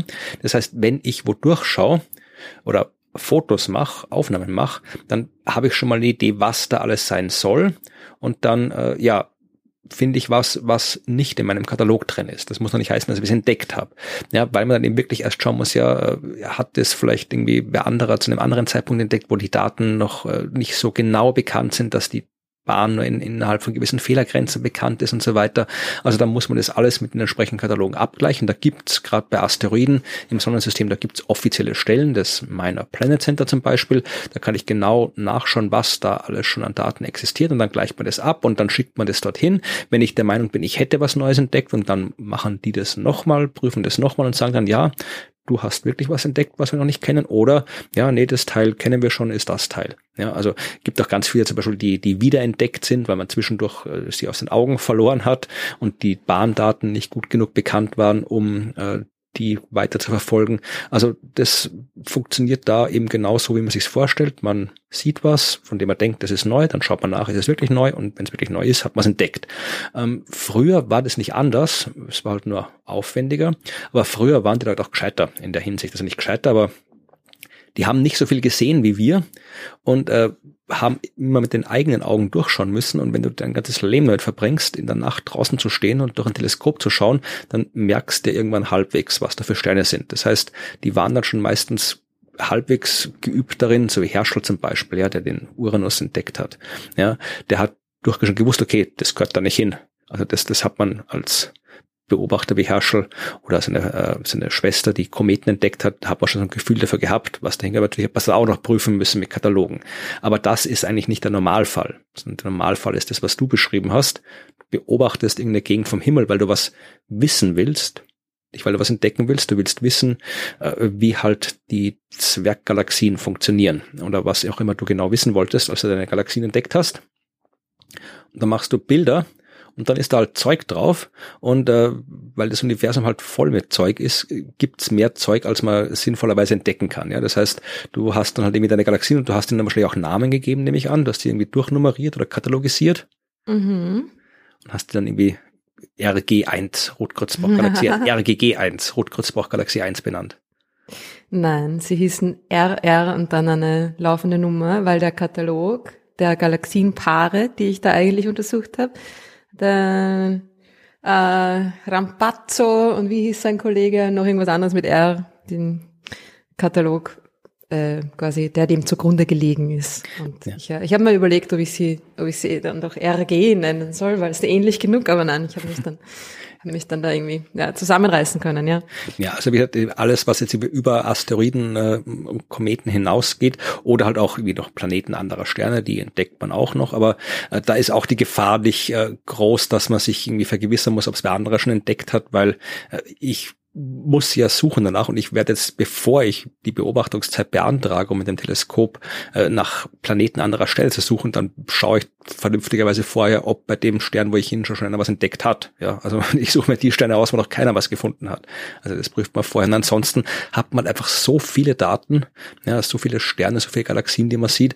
Ja, also das, das, man, man entdeckt sie zwar in einem gewissen Sinn, aber es ist halt so wie, keine Ahnung, äh, Bäume entdecken im Wald. Also. Ja, das ist ein guter Vergleich, ja. Naja, vor allem ist es halt auch nicht so, es ist nicht ganz so aufregend, wie man sich vielleicht vorstellt. So, oh, ich habe da etwas Neues entdeckt, sondern man geht natürlich davon aus, dass man neue Objekte findet in seinen Beobachtungen, weil man sich ein Stück Himmel anschaut, das vielleicht so noch niemand beobachtet hat. Das ist ja auch gerade der Punkt, warum man das beobachtet. Und dann eben, wie du gesagt hast, man versucht ja herauszufinden, wie Dinge funktionieren und nicht nur quasi dieses, oh, ich habe es entdeckt, dass es da ist. Ne? Dass es da ist, das weiß ich eigentlich schon, aber ja. Ja, liebe Medienmenschen, ja, wenn ihr äh, uns interviewt und uns eine Freude machen wollt, äh, die Einstiegsfrage, haben Sie heute schon einen Stern entdeckt? Die ist immer sehr beliebt in der Astronomie. Habe ich schon ein paar Mal bekommen. noch niemand gefragt. Hätte ich Kopf, Kopf vielleicht irgendwann noch. Haben Sie ja, das ist aber süß. Ja, eh, eh, aber es zeigt halt, dass viele Menschen tatsächlich nicht ein bisschen, realistische ja. Vorstellungen davon haben, was, was in der Astronomie abgeht. Ja, also um die Frage von Uli zu beantworten, woher wisst ihr, ob man der Erste ist, was entdeckt hat? Ja, man, man informiert sich. Genau, man schaut einfach nach.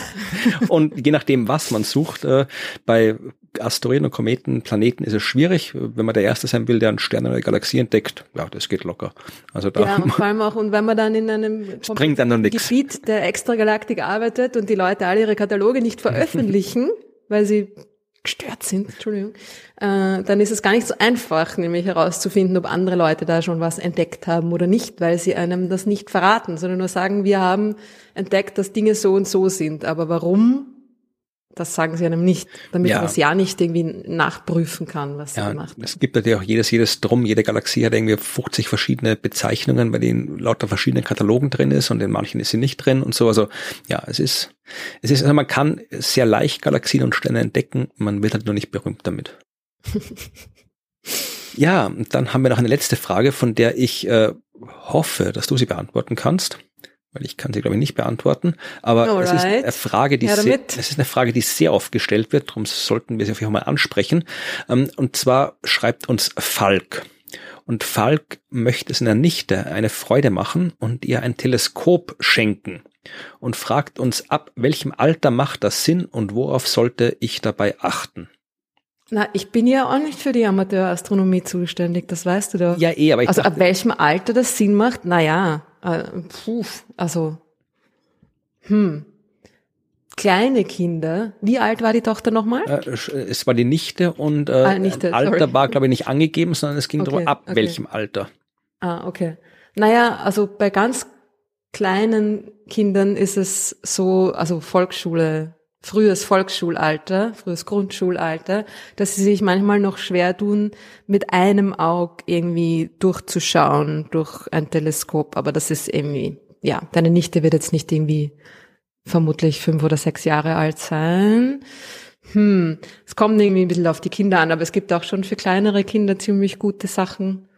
Äh, ich würde kleineren, also, hm, naja, im, im Endeffekt ist es so, dass ich die Frage auch nicht wirklich sehr hilfreich beantworten kann. Das kann, können nämlich äh, Leute äh, selten, weil ähm, ich habe diese Frage deswegen genommen, eben weil man sie nicht vernünftig beantworten kann, weil hm. der Teleskopkauf eben so extrem individuell ist, weil es von so vielen Faktoren abhängt, welches Drum man sich kaufen soll oder kann. Ja, also ja. es kommt darauf an, äh, wie du beobachten willst, was du beobachtest, welche, welche Voraussetzungen du hast. Wohnst du irgendwie mitten in der Stadt und willst dir einen Teil haben, dass du auf dem Balkon stellst, wo du halt ab und zu den Mond schön beobachten kannst. Ja, dann reicht auch ein Fernglas, das kann man gut verstauen und kannst trotzdem wunderbar Mondkrater sehen. Oder wohnst du irgendwo am Land und hast viel Geld übrig und willst dir irgendwie hier deine eigene Sternwarte bauen und dann irgendwie Astrofotografie machen und hier Galaxien und Deep Sky Objekte beobachten? Ja, dann, äh, dann brauchst du uns nicht fragen, dann weißt du eh, was du tust, ja. Also das.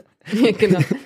Es und gibt wunderbare, also es gibt super Geräte, die für Kinder sehr leicht zu bedienen sind, die äh, also das ist, das ist das Einzige, worauf ich mir denke, dass man vielleicht achten sollte, dass es etwas ist, was jetzt nicht so super kompliziert mit irgendwie äh, Präzision und so weiter, ne? weil das darum geht's ja eigentlich nicht, sondern es geht darum, dass man dann den Mond findet und Genau, also das, schafft man dann schon auch ohne Präzisionseinstellungsmechanismen ähm, und so. Ja. Also das, was ich den Leuten immer rate, die mich das fragen, und das wird ja oft gefragt, ist wirklich, also wenn man sich ein Teleskop kaufen will, das, das mehr als irgendwie hier so ein Spielzeug ist, du kannst ja auch irgendwie im Spielzeugladen für 10 Euro hier irgendwie so ein Galileo, äh, also Galileo, die Pro7 Fernsehsendung, die haben auch so, so ein Gramsch Wissenschaftslinie, irgendwie so ein Plastikteleskop kaufen für 10 Euro, wo du vermutlich besser dran bist, wenn du mit dem Auge durch äh, zum Himmel schaust. Also wenn es jetzt wirklich mehr als nur irgendwie so ein Geschenk-Ramsch-Zeug sein soll, dann ist ein Teleskop durchaus was, was Geld kostet. Und äh, das sollte man nicht so irgendwie auf Verdacht äh, aus dem Internet bestellen oder sonst was, das ist eins der Dinge, wo sich's wirklich lohnt, wenn man in den Fachhandel geht. Die mhm. gibt's ja.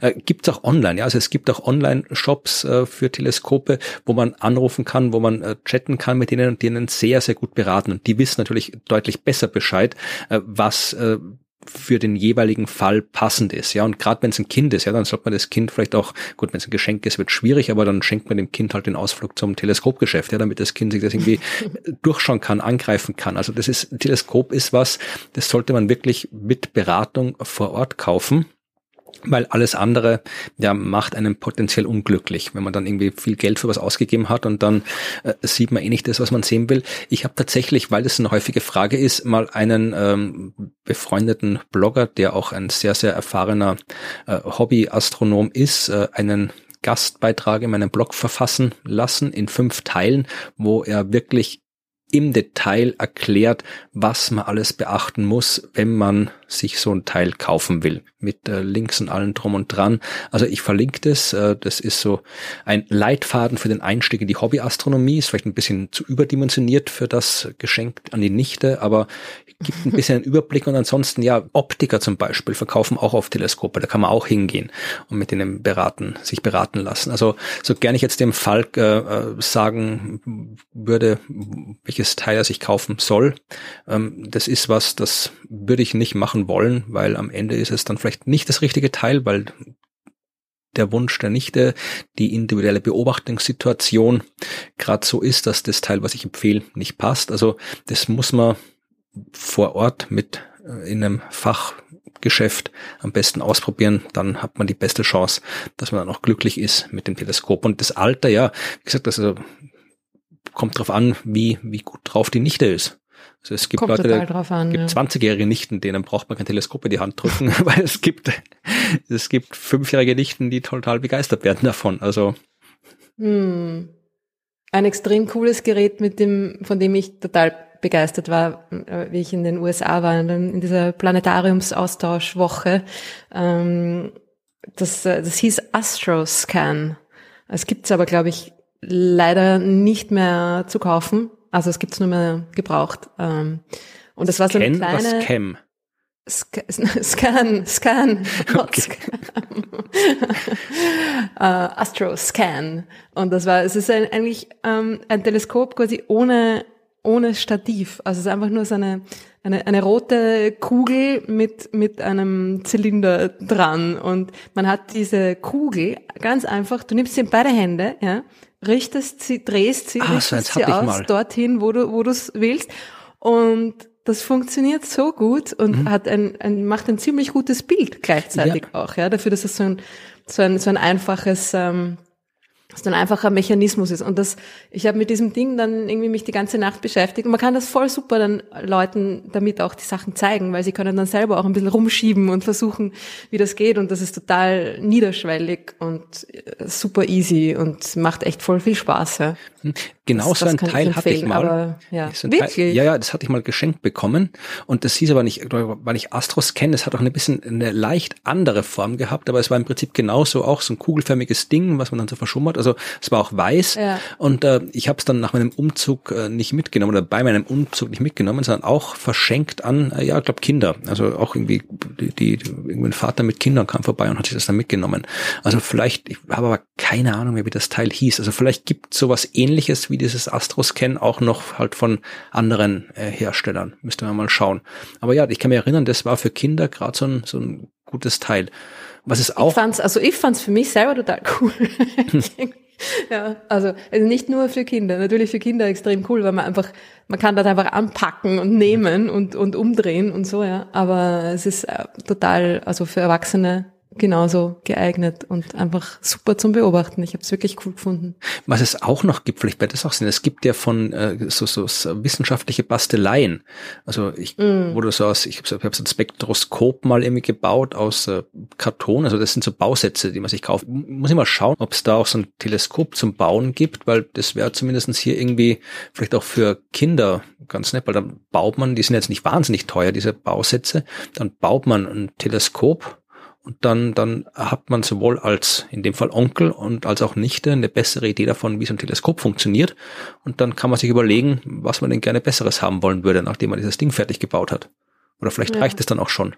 Ja, gucke ich mal, ob ich so einen Bausatz finde und dann verlinke ich ihn.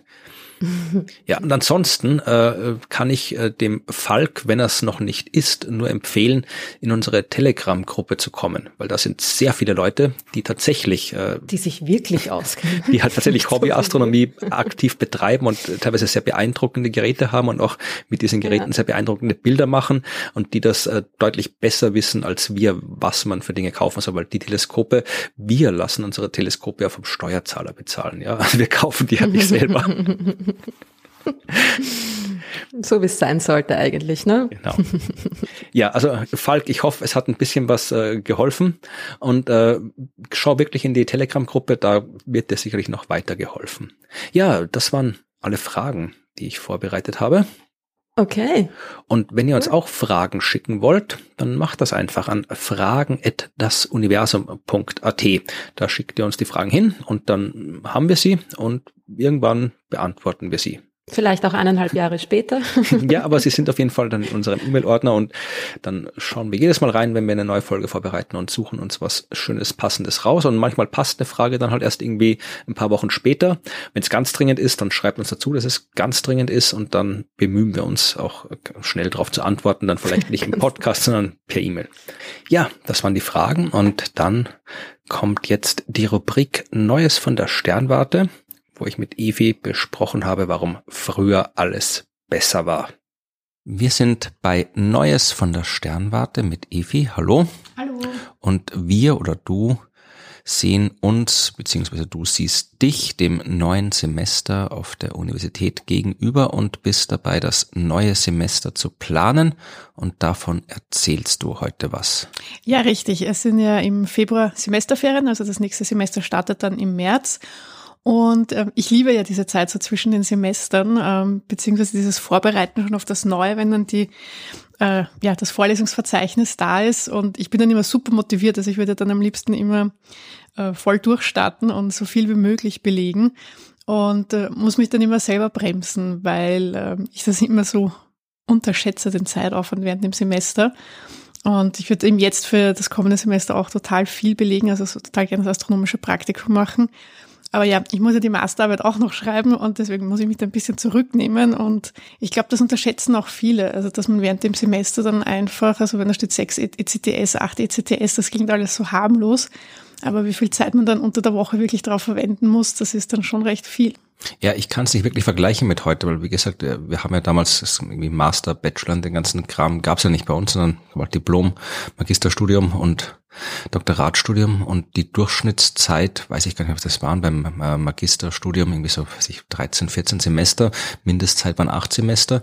Ich habe nach acht Semestern alle Vorlesungen fertig gehabt, also das habe ich geschafft, aber dann habe ich halt, ich hätte mit viel Aufwand auch noch zehn Semester, also in acht Semestern die Diplomarbeit schreiben können, aber wollte ich nicht. Also ich habe zehn Semester gebraucht, aber äh, es ist halt, ja, ich weiß nicht, ob's, äh, ob das heutzutage sich geändert hat. Also ich habe schon das Gefühl, dass, dass zu meiner Zeit noch mehr Eigeninitiative gefragt wird, dass du einfach halt zu Hause ganz viele Sachen hast machen müssen, wo jetzt heute alles auf der Uni stattfindet. Also irgendwie, da gibt's irgendwie Tutorien und hier noch äh, Lerngruppen und da noch also gab's bei uns alles nicht. Ja, wobei das ist ja freiwillig, Tutorien musst du ja nicht gehen. Das ist ja ein, ein zusätzliches Angebot, das du wahrnehmen kannst oder eben nicht. Ja, eh, das meine ich, aber das bei uns gab es überhaupt keine zusätzlichen Angebote. Es gab mhm. eine Vorlesung, es gab eine Übung und den Rest hast du gefälligst selbst irgendwo machen müssen. Ja, also in den Übungen bist nicht gesessen, hast geübt, in den Übungen hast du das präsentiert, was du irgendwo anders gemacht hast. Ja, ja das ist aber jetzt ja, eh, noch genau meine ich ja, ja, eh, aber da gab es dann keine Tutorien oder sowas, wo sich dann noch mit den Übungsbeispielen quasi offiziell geführt beschäftigt hast oder sowas. Das heißt,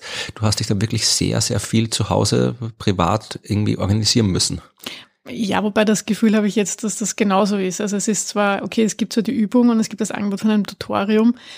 Mir haben die Tutorien, die ich besucht habe, nur so halb geholfen äh, bis jetzt. Ähm, und ja, und bei den Übungen bist du ja auch die meiste Zeit total planlos mit dem Übungszettel beschäftigt und denkst du, oh mein Gott, ja, und wenn du da nicht mit den anderen Studierenden ähm, verbunden wärst, wärst du wahrscheinlich ähm, ja komplett verloren.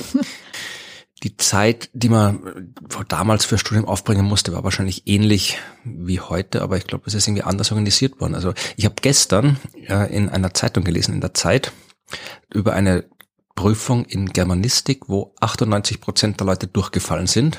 Kommt mir bekannt vor. ja, nein, aber das ist also, der hat dann probiert, der Professor herauszufinden, woran es gelegen hat. Also nicht, weil es so wahnsinnig schwer war, also auch in so einem Multiple-Choice-Test oder so. Er hat auch gemeint, es war erstmal alles online und so weiter, Online-Lehre. Und dann haben sie halt da schon viel, nicht wirklich schauen können, wie die Leute sich beteiligen, weil man hatte, hat immer nur irgendwelche schwarzen Kasteln gesehen beim Zoom-Meeting und keine Leute. Und dann gab es noch irgendwie Vorbereitungskurse, wo sich dann irgendwie drei Prozent oder sowas der Leute beteiligt haben, die dann noch Fragen stellen konnten zur kommenden Prüfung. Ja, und die drei Prozent waren es dann wahrscheinlich, die es geschafft haben und den anderen war es irgendwie wurscht. Oder waren halt dann nicht vorbereitet genug. Also ich glaube, dass vielleicht ist das wieder hier so der alte Mann, der über die Jugend schimpft, aber das zumindest vielleicht auch in der Pandemie ist noch schwieriger ist, die Leute dazu zu bringen, sich von sich aus zu engagieren, wenn dir nicht gesagt wird, engagier dich oder komm ins Tutorium. Das quasi, ich weiß nicht, ob sich das geändert hat heutzutage. Mm, naja, aber ich glaube, das ist ja das, was ein, eine Universität oder ein Studium von der Schule unterscheidet. Ja, eh, ich habe das Gefühl, das unterscheidet die Universität immer weniger von der Schule. Naja, es ist schon, dass sich die Universitäten schon ein bisschen mehr orientieren an den Schulen. Also ich finde, ich empfinde es auch ähm, als, als viel strukturierter. Es wird ja viel mehr ähm, schon vorgegeben auch. Ja, also es ist schon ein bisschen schulischer geworden. Aber natürlich, also ähm, das, was dich im Prinzip auszeichnet, wenn du ein Studium abgeschlossen hast, ist ja das, dass du das Durchhaltevermögen hattest, das fertig zu machen und äh, dass du die Selbstdisziplin hast, dran zu bleiben. Und ich finde, das ist, ähm, das sind einfach die Eigenschaften, die dich halt auch, auch auszeichnen, wenn du das Studium geschafft hast. Nee, es sollten aber, wenn dann bis in der Prüfung wie 98 Prozent durchfallen, weil sie eben gesagt, gesagt haben, da, da wird nichts, ja. ich muss nicht, also mache ich nicht, dann, ja. Ja, kann gut sein. Ich weiß jetzt auch nicht, in, in, also war das ein Anfangs, äh, Anfang ja, des ja. Studium-Dings. Ja, eben kann halt sein, dass viele noch von den Schulen das halt anders gewohnt sind und äh, irgendwie das halt kaum klassisch unterschätzt haben. Ja, eh, aber auch da selbst, also ich kann mich erinnern, wie, wie ich angefangen habe, das Inskribieren damals an der Uni war schon ein Aufwand an, an äh, selbst. Das äh, stimmt, äh, ja. Als musste man schon wirklich allein rauszufinden, wie man das macht. Ich bin da wirklich noch, da konnte es nicht im Internet nachschauen irgendwo, ja. Ich habe dann meine Cousine gelöchert, die ein Jahr vor mir inskribiert war. Dann bin ich auf der Uni rumgeschaut. Das war alles sehr, sehr kompliziert und aufregend. Dann rausfinden, wann, wo Vorlesungen Vorlesungen sind und wie sich das alles ausgeht mit der Zeit und so. Also da hat man, ich weiß nicht, ich habe das Gefühl, dass heutzutage das alles, also so fertige, was du mir letztens gezeigt hast, hier so ein quasi Stundenplan, wo man sieht, was in mhm. welchem Semester irgendwie so zu machen ist. Das gab es bei uns auch. Da stand halt irgendwie hier äh, erster Studienabschnitt, irgendwie 50 Stunden Mathematik. Und das stand da. Und was für Mathematik, wo du die herkriegst, stand da nicht drin. Hast irgendwie schauen müssen, wo du dann irgendwie deine 50 Stunden Mathematik herbekommst und so. Also es war, ich weiß, ich weiß nicht, ob es besser war. Natürlich war es besser, weil ich habe es ja gemacht. Aber ja, ich bin mir nicht sicher, ob heute noch, ob, ob man heute mit weniger Selbstorganisation zum Erfolg kommt als früher. Ich weiß nicht, also ich, ich glaube in der Hinsicht, das was das Organisatorische betrifft, ist es ähm, einfacher geworden, glaube ich schon. Ähm, wobei ja die Studenten ähm, heute natürlich genauso jammern wahrscheinlich wie damals. Also ich kriege das ja oft in diesen, hey, ich kriege das ja oft in diesen WhatsApp-Gruppen mit. Ja, ähm, Gab's auch nicht bei uns. Ja, aber wo dann immer große Aufregung über irgendein, irgendein irgendwas Organisatorisches ist, ja. Und ich mir halt dann auch immer denke, ach bitte, also das regt euch jetzt auf, ja, also das ist alles absolut. Wobei ich dann nicht weiß, ob das halt dann wieder so diese, ähm, ja, ja, wenn man älter ist, wird man ja auch ein bisschen ruhiger, was manche Sachen betrifft und mhm. steht ein bisschen über den Dingen, ja, ob das das ist oder eben, weil ich ja ein Studium schon fertig habe und bei manchen Sachen weiß, wie es abläuft, ja, oder was man machen kann. Ja, man hat dann auch jetzt nicht mehr so eine Hemmschule, dass man halt dann äh, Professor, Professorin anschreibt und, und nachfragt oder da irgendwie also den Kontakt sucht. Ja, also das, äh, jetzt habe ich den Faden verloren, wo ich eigentlich hin wollte. Ich wollte nur sagen, dass es jetzt natürlich organisierter ist und strukturierter. Ob es das einfacher macht, ja, sei dahingestellt. Also ich glaube, man muss trotzdem das Studium und die ganzen Fächer musst du ja dann trotzdem alleine bewältigen. Ja, wahrscheinlich.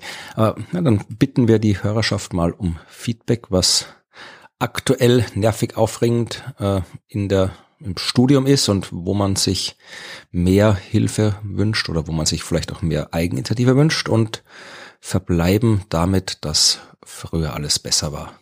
Bis zum nächsten Mal. Bis dann. Tschüss. Tschüss. Also, ich weiß nicht. Ach, früher war alles besser Gefühl, und heutzutage sind alle faul.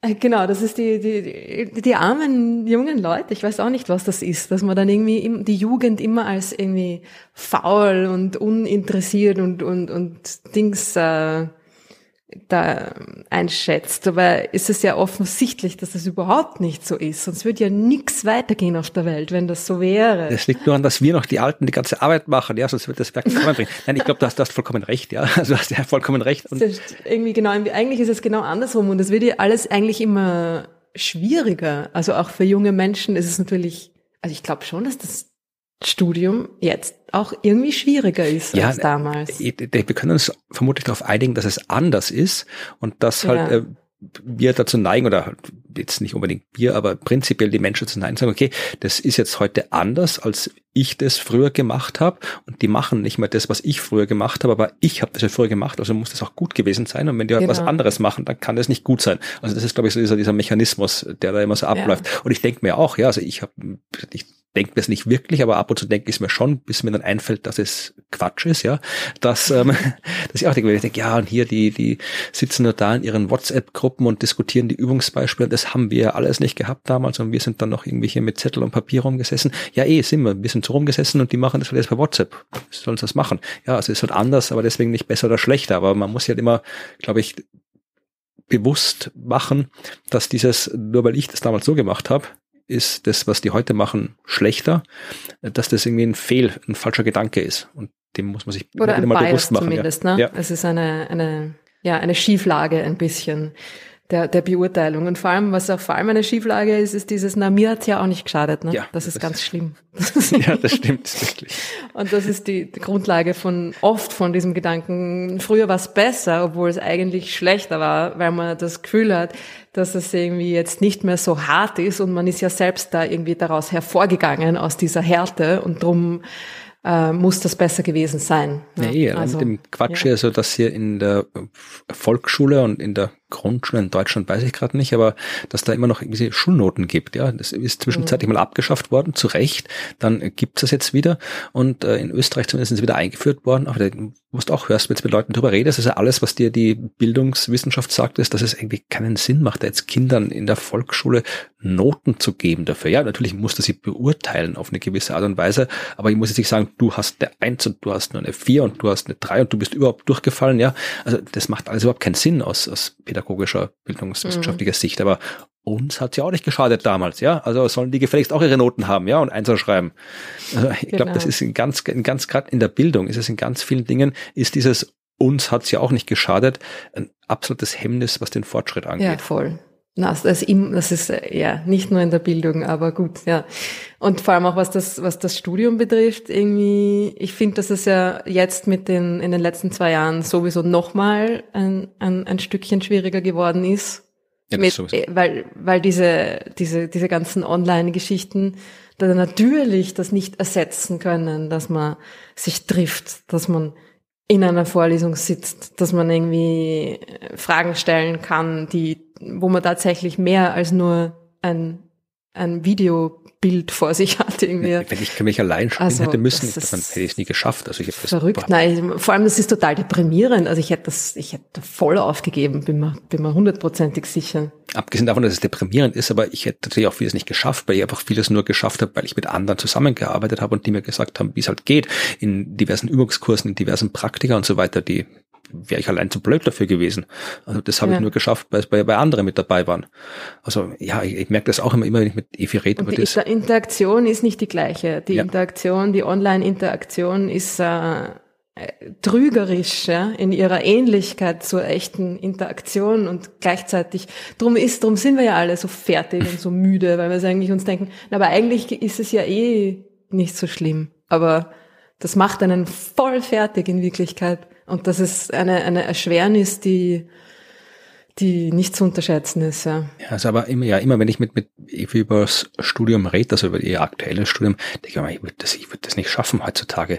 diese ganzen hier, also diese äh, ganzen, was man sich alles rumschlagen muss jetzt heutzutage, mit, wo ich mich überhaupt nicht drum kümmern musste, ja. Hier, irgendwie muss irgendwie hier diese Studieneingangsphasenprüfung machen und dann hier, da, das machen, damit ich das machen kann und dann hier, da muss ich die Prüfung machen, damit ich genug Punkte für das kriege und alles. Also, das war, das gab's bei uns alles es nicht. Und das, äh, wie gesagt, ich sage nicht, dass es heute schlechter ist, aber vermutlich war es damals sogar, ja, es war, es bin mir nicht sicher, ob es, es ist anders heute als mhm. früher. Und es würde mich nicht wundern, wenn es auf eine andere Art schwieriger ist. Jetzt vielleicht nicht unbedingt, was die Inhalte angeht, weil zumindest das Grundlagenstudium wie irgendwie Physik, Mathematik, das ist ja das gleiche Zeug, was die lernen, ja, was wir gelernt haben. Also da die Lehrenden werden auch nicht viel besser oder schlechter sein als bei uns damals, wenn dann eher tendenziell besser. Aber ich glaube, allein das ganze Drumherum ist, ist, sagen wir mal, viel komplexer geworden und dadurch schwieriger. Bei uns war es vielleicht noch schwieriger, weil du dich halt, da hat überhaupt keiner gekümmert um irgendwas. Da hast, du das selbst rausfinden müssen. Und entweder du hast es rausgefunden ja. oder nicht. Und für die, die es nicht rausgefunden haben, für die war es halt noch schwieriger. Aber für die, die es rausgefunden haben, ja, ist, ich weiß nicht, ich könnte halt, glaube ich, nicht mehr studieren. Mhm. Will ja nicht mehr packen. Naja, aber du würdest das ja auch nicht anders kennen. Insofern würdest du es eh. einfach machen. Nee, ich meine, aber ja, eh, weil wenn ich jetzt quasi so, so wie die Ewig, was ich nochmal anfange, schon ja, habe ich gemeint, ja, ich würde ja. das nicht mehr packen heute. Da wäre ja. ich dann immer sagen, jetzt, die sagen, jetzt Was geht's. würdest du denn überhaupt studieren, wenn du nochmal anfangen würdest? Aber wenn ich das Geld hätte, wenn mir nicht, nicht um die meinen Lebensunterhalt kümmern müsste, sondern einfach genug Geld hätte, dass ich eben machen Vielleicht kann, findet sich will. ein Mäzen für dich, ich würde einfach alle studieren, also solange bis ich tot bin. Der Reihe nach, da anfangen. Der Reihe nach? Nicht der Reihe nach, aber halt einfach. Bei A, oder was? bei A habe ich ja schon Astrologie, dann mache ich jetzt irgendwie Biologie, Chemie, T, was ist T? So je pro Buchstabe ein, ein ja, Ding. Was mache ich bei D? Dendrochronologie. De, Den, Den, Dentismus. Ne, da hört wieder auf, da habe ich keinen Bock drauf. Also alles außer Medizin. Ist das überhaupt ein Wort? Nein, aber ich würde, nee, ich würde ich einfach, also ich habe ja, ich bin ja nicht deswegen Astronom geworden, weil ich von Kindheit an darauf gebrannt habe, Astronomie zu studieren. Ich wollte immer was über die Welt wissen und es ist halt dann aus diversen Zufällen Astronomie geworden, aber ich wäre heute nicht wesentlich unglücklicher, als ich jetzt bin, wenn ich jetzt irgendwie Physik studiert hätte oder wenn ich Chemie studiert hätte oder Biologie oder wahrscheinlich hätte ich sogar irgendwie Tibetologie und Buddhismuskunde studieren können, wäre trotzdem glücklich. Also es ging mir immer darum, ich wollte trotzdem. naja, nein, aber es, es, ich wollte halt einfach immer irgendwie, ich wollte halt Sachen wissen. Wissen, wie, die, wie Welt und Universum funktioniert. Also insofern würde ich halt einfach so lange halt irgendwie schauen, was mich so interessiert. Na, aber es gibt schon Sachen, die einen mehr interessieren als andere ja, gleichzeitig, ne? Ja, ja schon. Aus ähnlichen Zufällen, wie dann die Wahl im Endeffekt ausgefallen ist, ja, aber, hat man einfach Interessen angesammelt im Leben. Ja, aber was, was Gibt's nicht irgendwas, wo du dir denkst, das würde ich jetzt, das würde ich machen? Also das gibt schon, komme ich gleich dazu. Aber was ich festgestellt habe, ist, also wenn ich mich ausreichend intensiv mit was beschäftige, dann interessiert es mich auch. Also das ist tatsächlich so. Also wenn ich jetzt irgendwie anfange, ich habe letztens irgendwie für ein ganz anderes Projekt musste ich mich mit der mit mit äh, Labormäusen beschäftigen. Also nicht in echt, also ich habe die Viecher nicht angreifen müssen, sondern mit der mit der warum die verwendet werden und alles. Und mit Medizin kann ich eigentlich gar nichts anfangen, aber fand die wohl interessant. Hätte ich gerne noch viel weiter damit mich beschäftigt. Aber äh, insofern habe ich das nie das Problem gehabt, dass ich jetzt quasi, es hat mich immer das am meisten interessiert, mit dem ich mich gerade beschäftigt habe.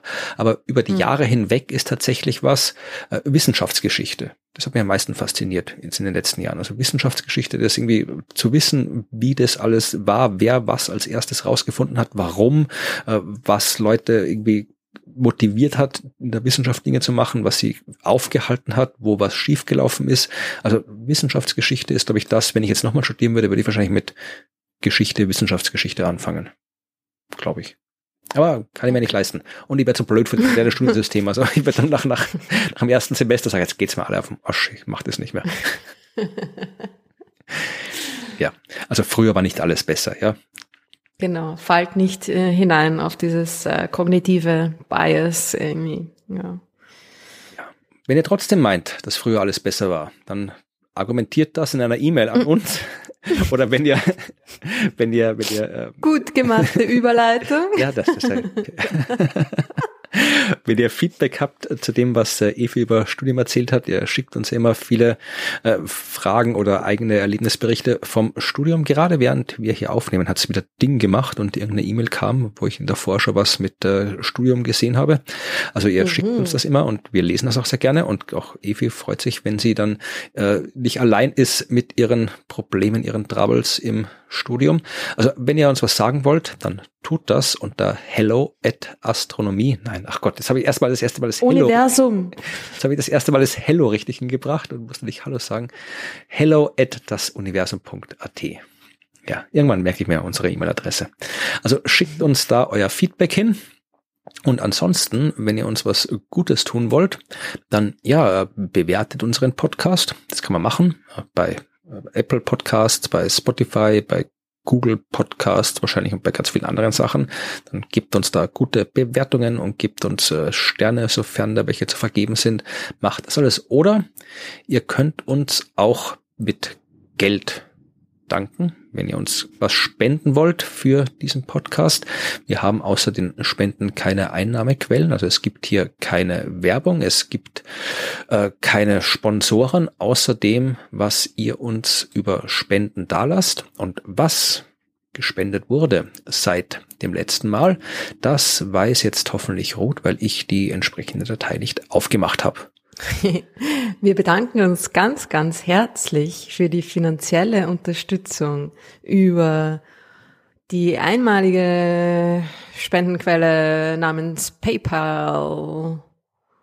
Und zwar haben da seit dem letzten Mal einige Leute gespendet. Herzlichen Dank an Martin, Katharina, Stefan, Markus, Thomas, noch ein Martin, Ute, Michael, Richard und Michaela, ganz herzlichen Dank an euch. Vielen Dank. Und dann gibt's neben PayPal, wo ihr uns natürlich auch regelmäßig spenden könnt, klarerweise. Aber dann müsst ihr quasi von selber machen, gibt's die Möglichkeit, das ähm, nicht immer wieder von selber machen zu müssen, sondern auf einen automatischen Dienst zurückzugreifen, wo man eine Art Abonnement abschließen kann. Und da haben wir ein äh, Steady Abonnement oder ein Patreon-Abonnement, das euch zur Verfügung steht. Und die Möglichkeit hat seit dem letzten Mal Laura genutzt. Ganz herzlichen Dank, Laura. Ja, ganz vielen Dank. Und ich werde auch demnächst wieder mal probieren, äh, abzudaten die Liste mit den Leuten, denen wir Post vom Universum schicken wollen oder sollen, weil das gibt's ja. Also wenn ihr Post vom Universum haben wollt, eine schöne Ansichtskarte vom Kosmos, äh, dann gibt's die Möglichkeit, ihr müsst uns dann nur irgendwie die Adresse zukommen lassen und ich checke immer nie ganz das mit den Adressen. Also bei, bei PayPal und so weiter, da schreibt ihr einfach dazu die Adresse, wenn ihr die haben wollt. Äh, aber bei äh, Spotify, nicht Spotify, bei äh, Steady und äh, ähm, Patreon, da checke ich immer nicht ganz, äh, wo dann irgendwelche die neuen Adressen zu finden sind. Also da bin ich noch ein bisschen über überfordert. Aber äh, ich probiere mich da irgendwie alle, alle paar Wochen mal wie durchzukämpfen und aktualisiere die Listen und dann dauert es auch nur noch ein paar Wochen, bis dann die entsprechenden Postkarten bei euch sind. Aber es kann gut sein, dass vor, sag ich mal, bevor James Webb die ersten wissenschaftlichen Bilder veröffentlicht, kriegt ihr äh, die Postkarten vom Universum, wenn ihr noch drauf wartet. Ja, und wenn ihr schon Ganz sehr, schön weit aus dem Fenster gelehnt, ja. ja. Und wenn ihr schon sehr, sehr lange drauf wartet, dann habe ich es vermutlich übersehen, dann schickt mir einfach eine E-Mail. Also wenn ihr denkt, äh, ihr hättet eine Karte bekommen sollen und habt noch keine bekommen, dann schreibt mir das. Und äh, wenn ihr eine bekommen wollt, ja, dann äh, ja, sagt Bescheid. Also wie gesagt, das ist nicht an eine bestimmte Spendenhöhe gebunden, sondern nur, wenn ihr das spendet, von dem ihr meint, dass es eine Postkarte wert ist, dann spendet das und sagt das Adresse, dann kriegt ihr eine Postkarte vom Universum. So ist es. Ja. Haben wir was anzukündigen? Weil ansonsten haben wir, glaube ich, alles erledigt. Ich glaube, wir haben alles erledigt. Ja. Ähm, wir können jetzt nochmal das ankündigen, was wir schon zwei Folgen zuvor angekündigt haben, weil du beim letzten Mal das angekündigt hast, was wir in der vorletzten Folge angekündigt haben. Also es gibt immer noch den Auftritt in Graz am 5. und am 6. März, also dieser Woche noch, könnt ihr Ruth und mich sehen, wie wir an der Uni Graz äh, für das Fernsehen Science Busters Shows spielen und könnt, wenn es noch Karten gibt dafür, äh, euch welche erwerben und dann seht ihr uns. Und ansonsten passiert, glaube ich, bis zur nächsten Folge nichts, was ich ankündigen müsste.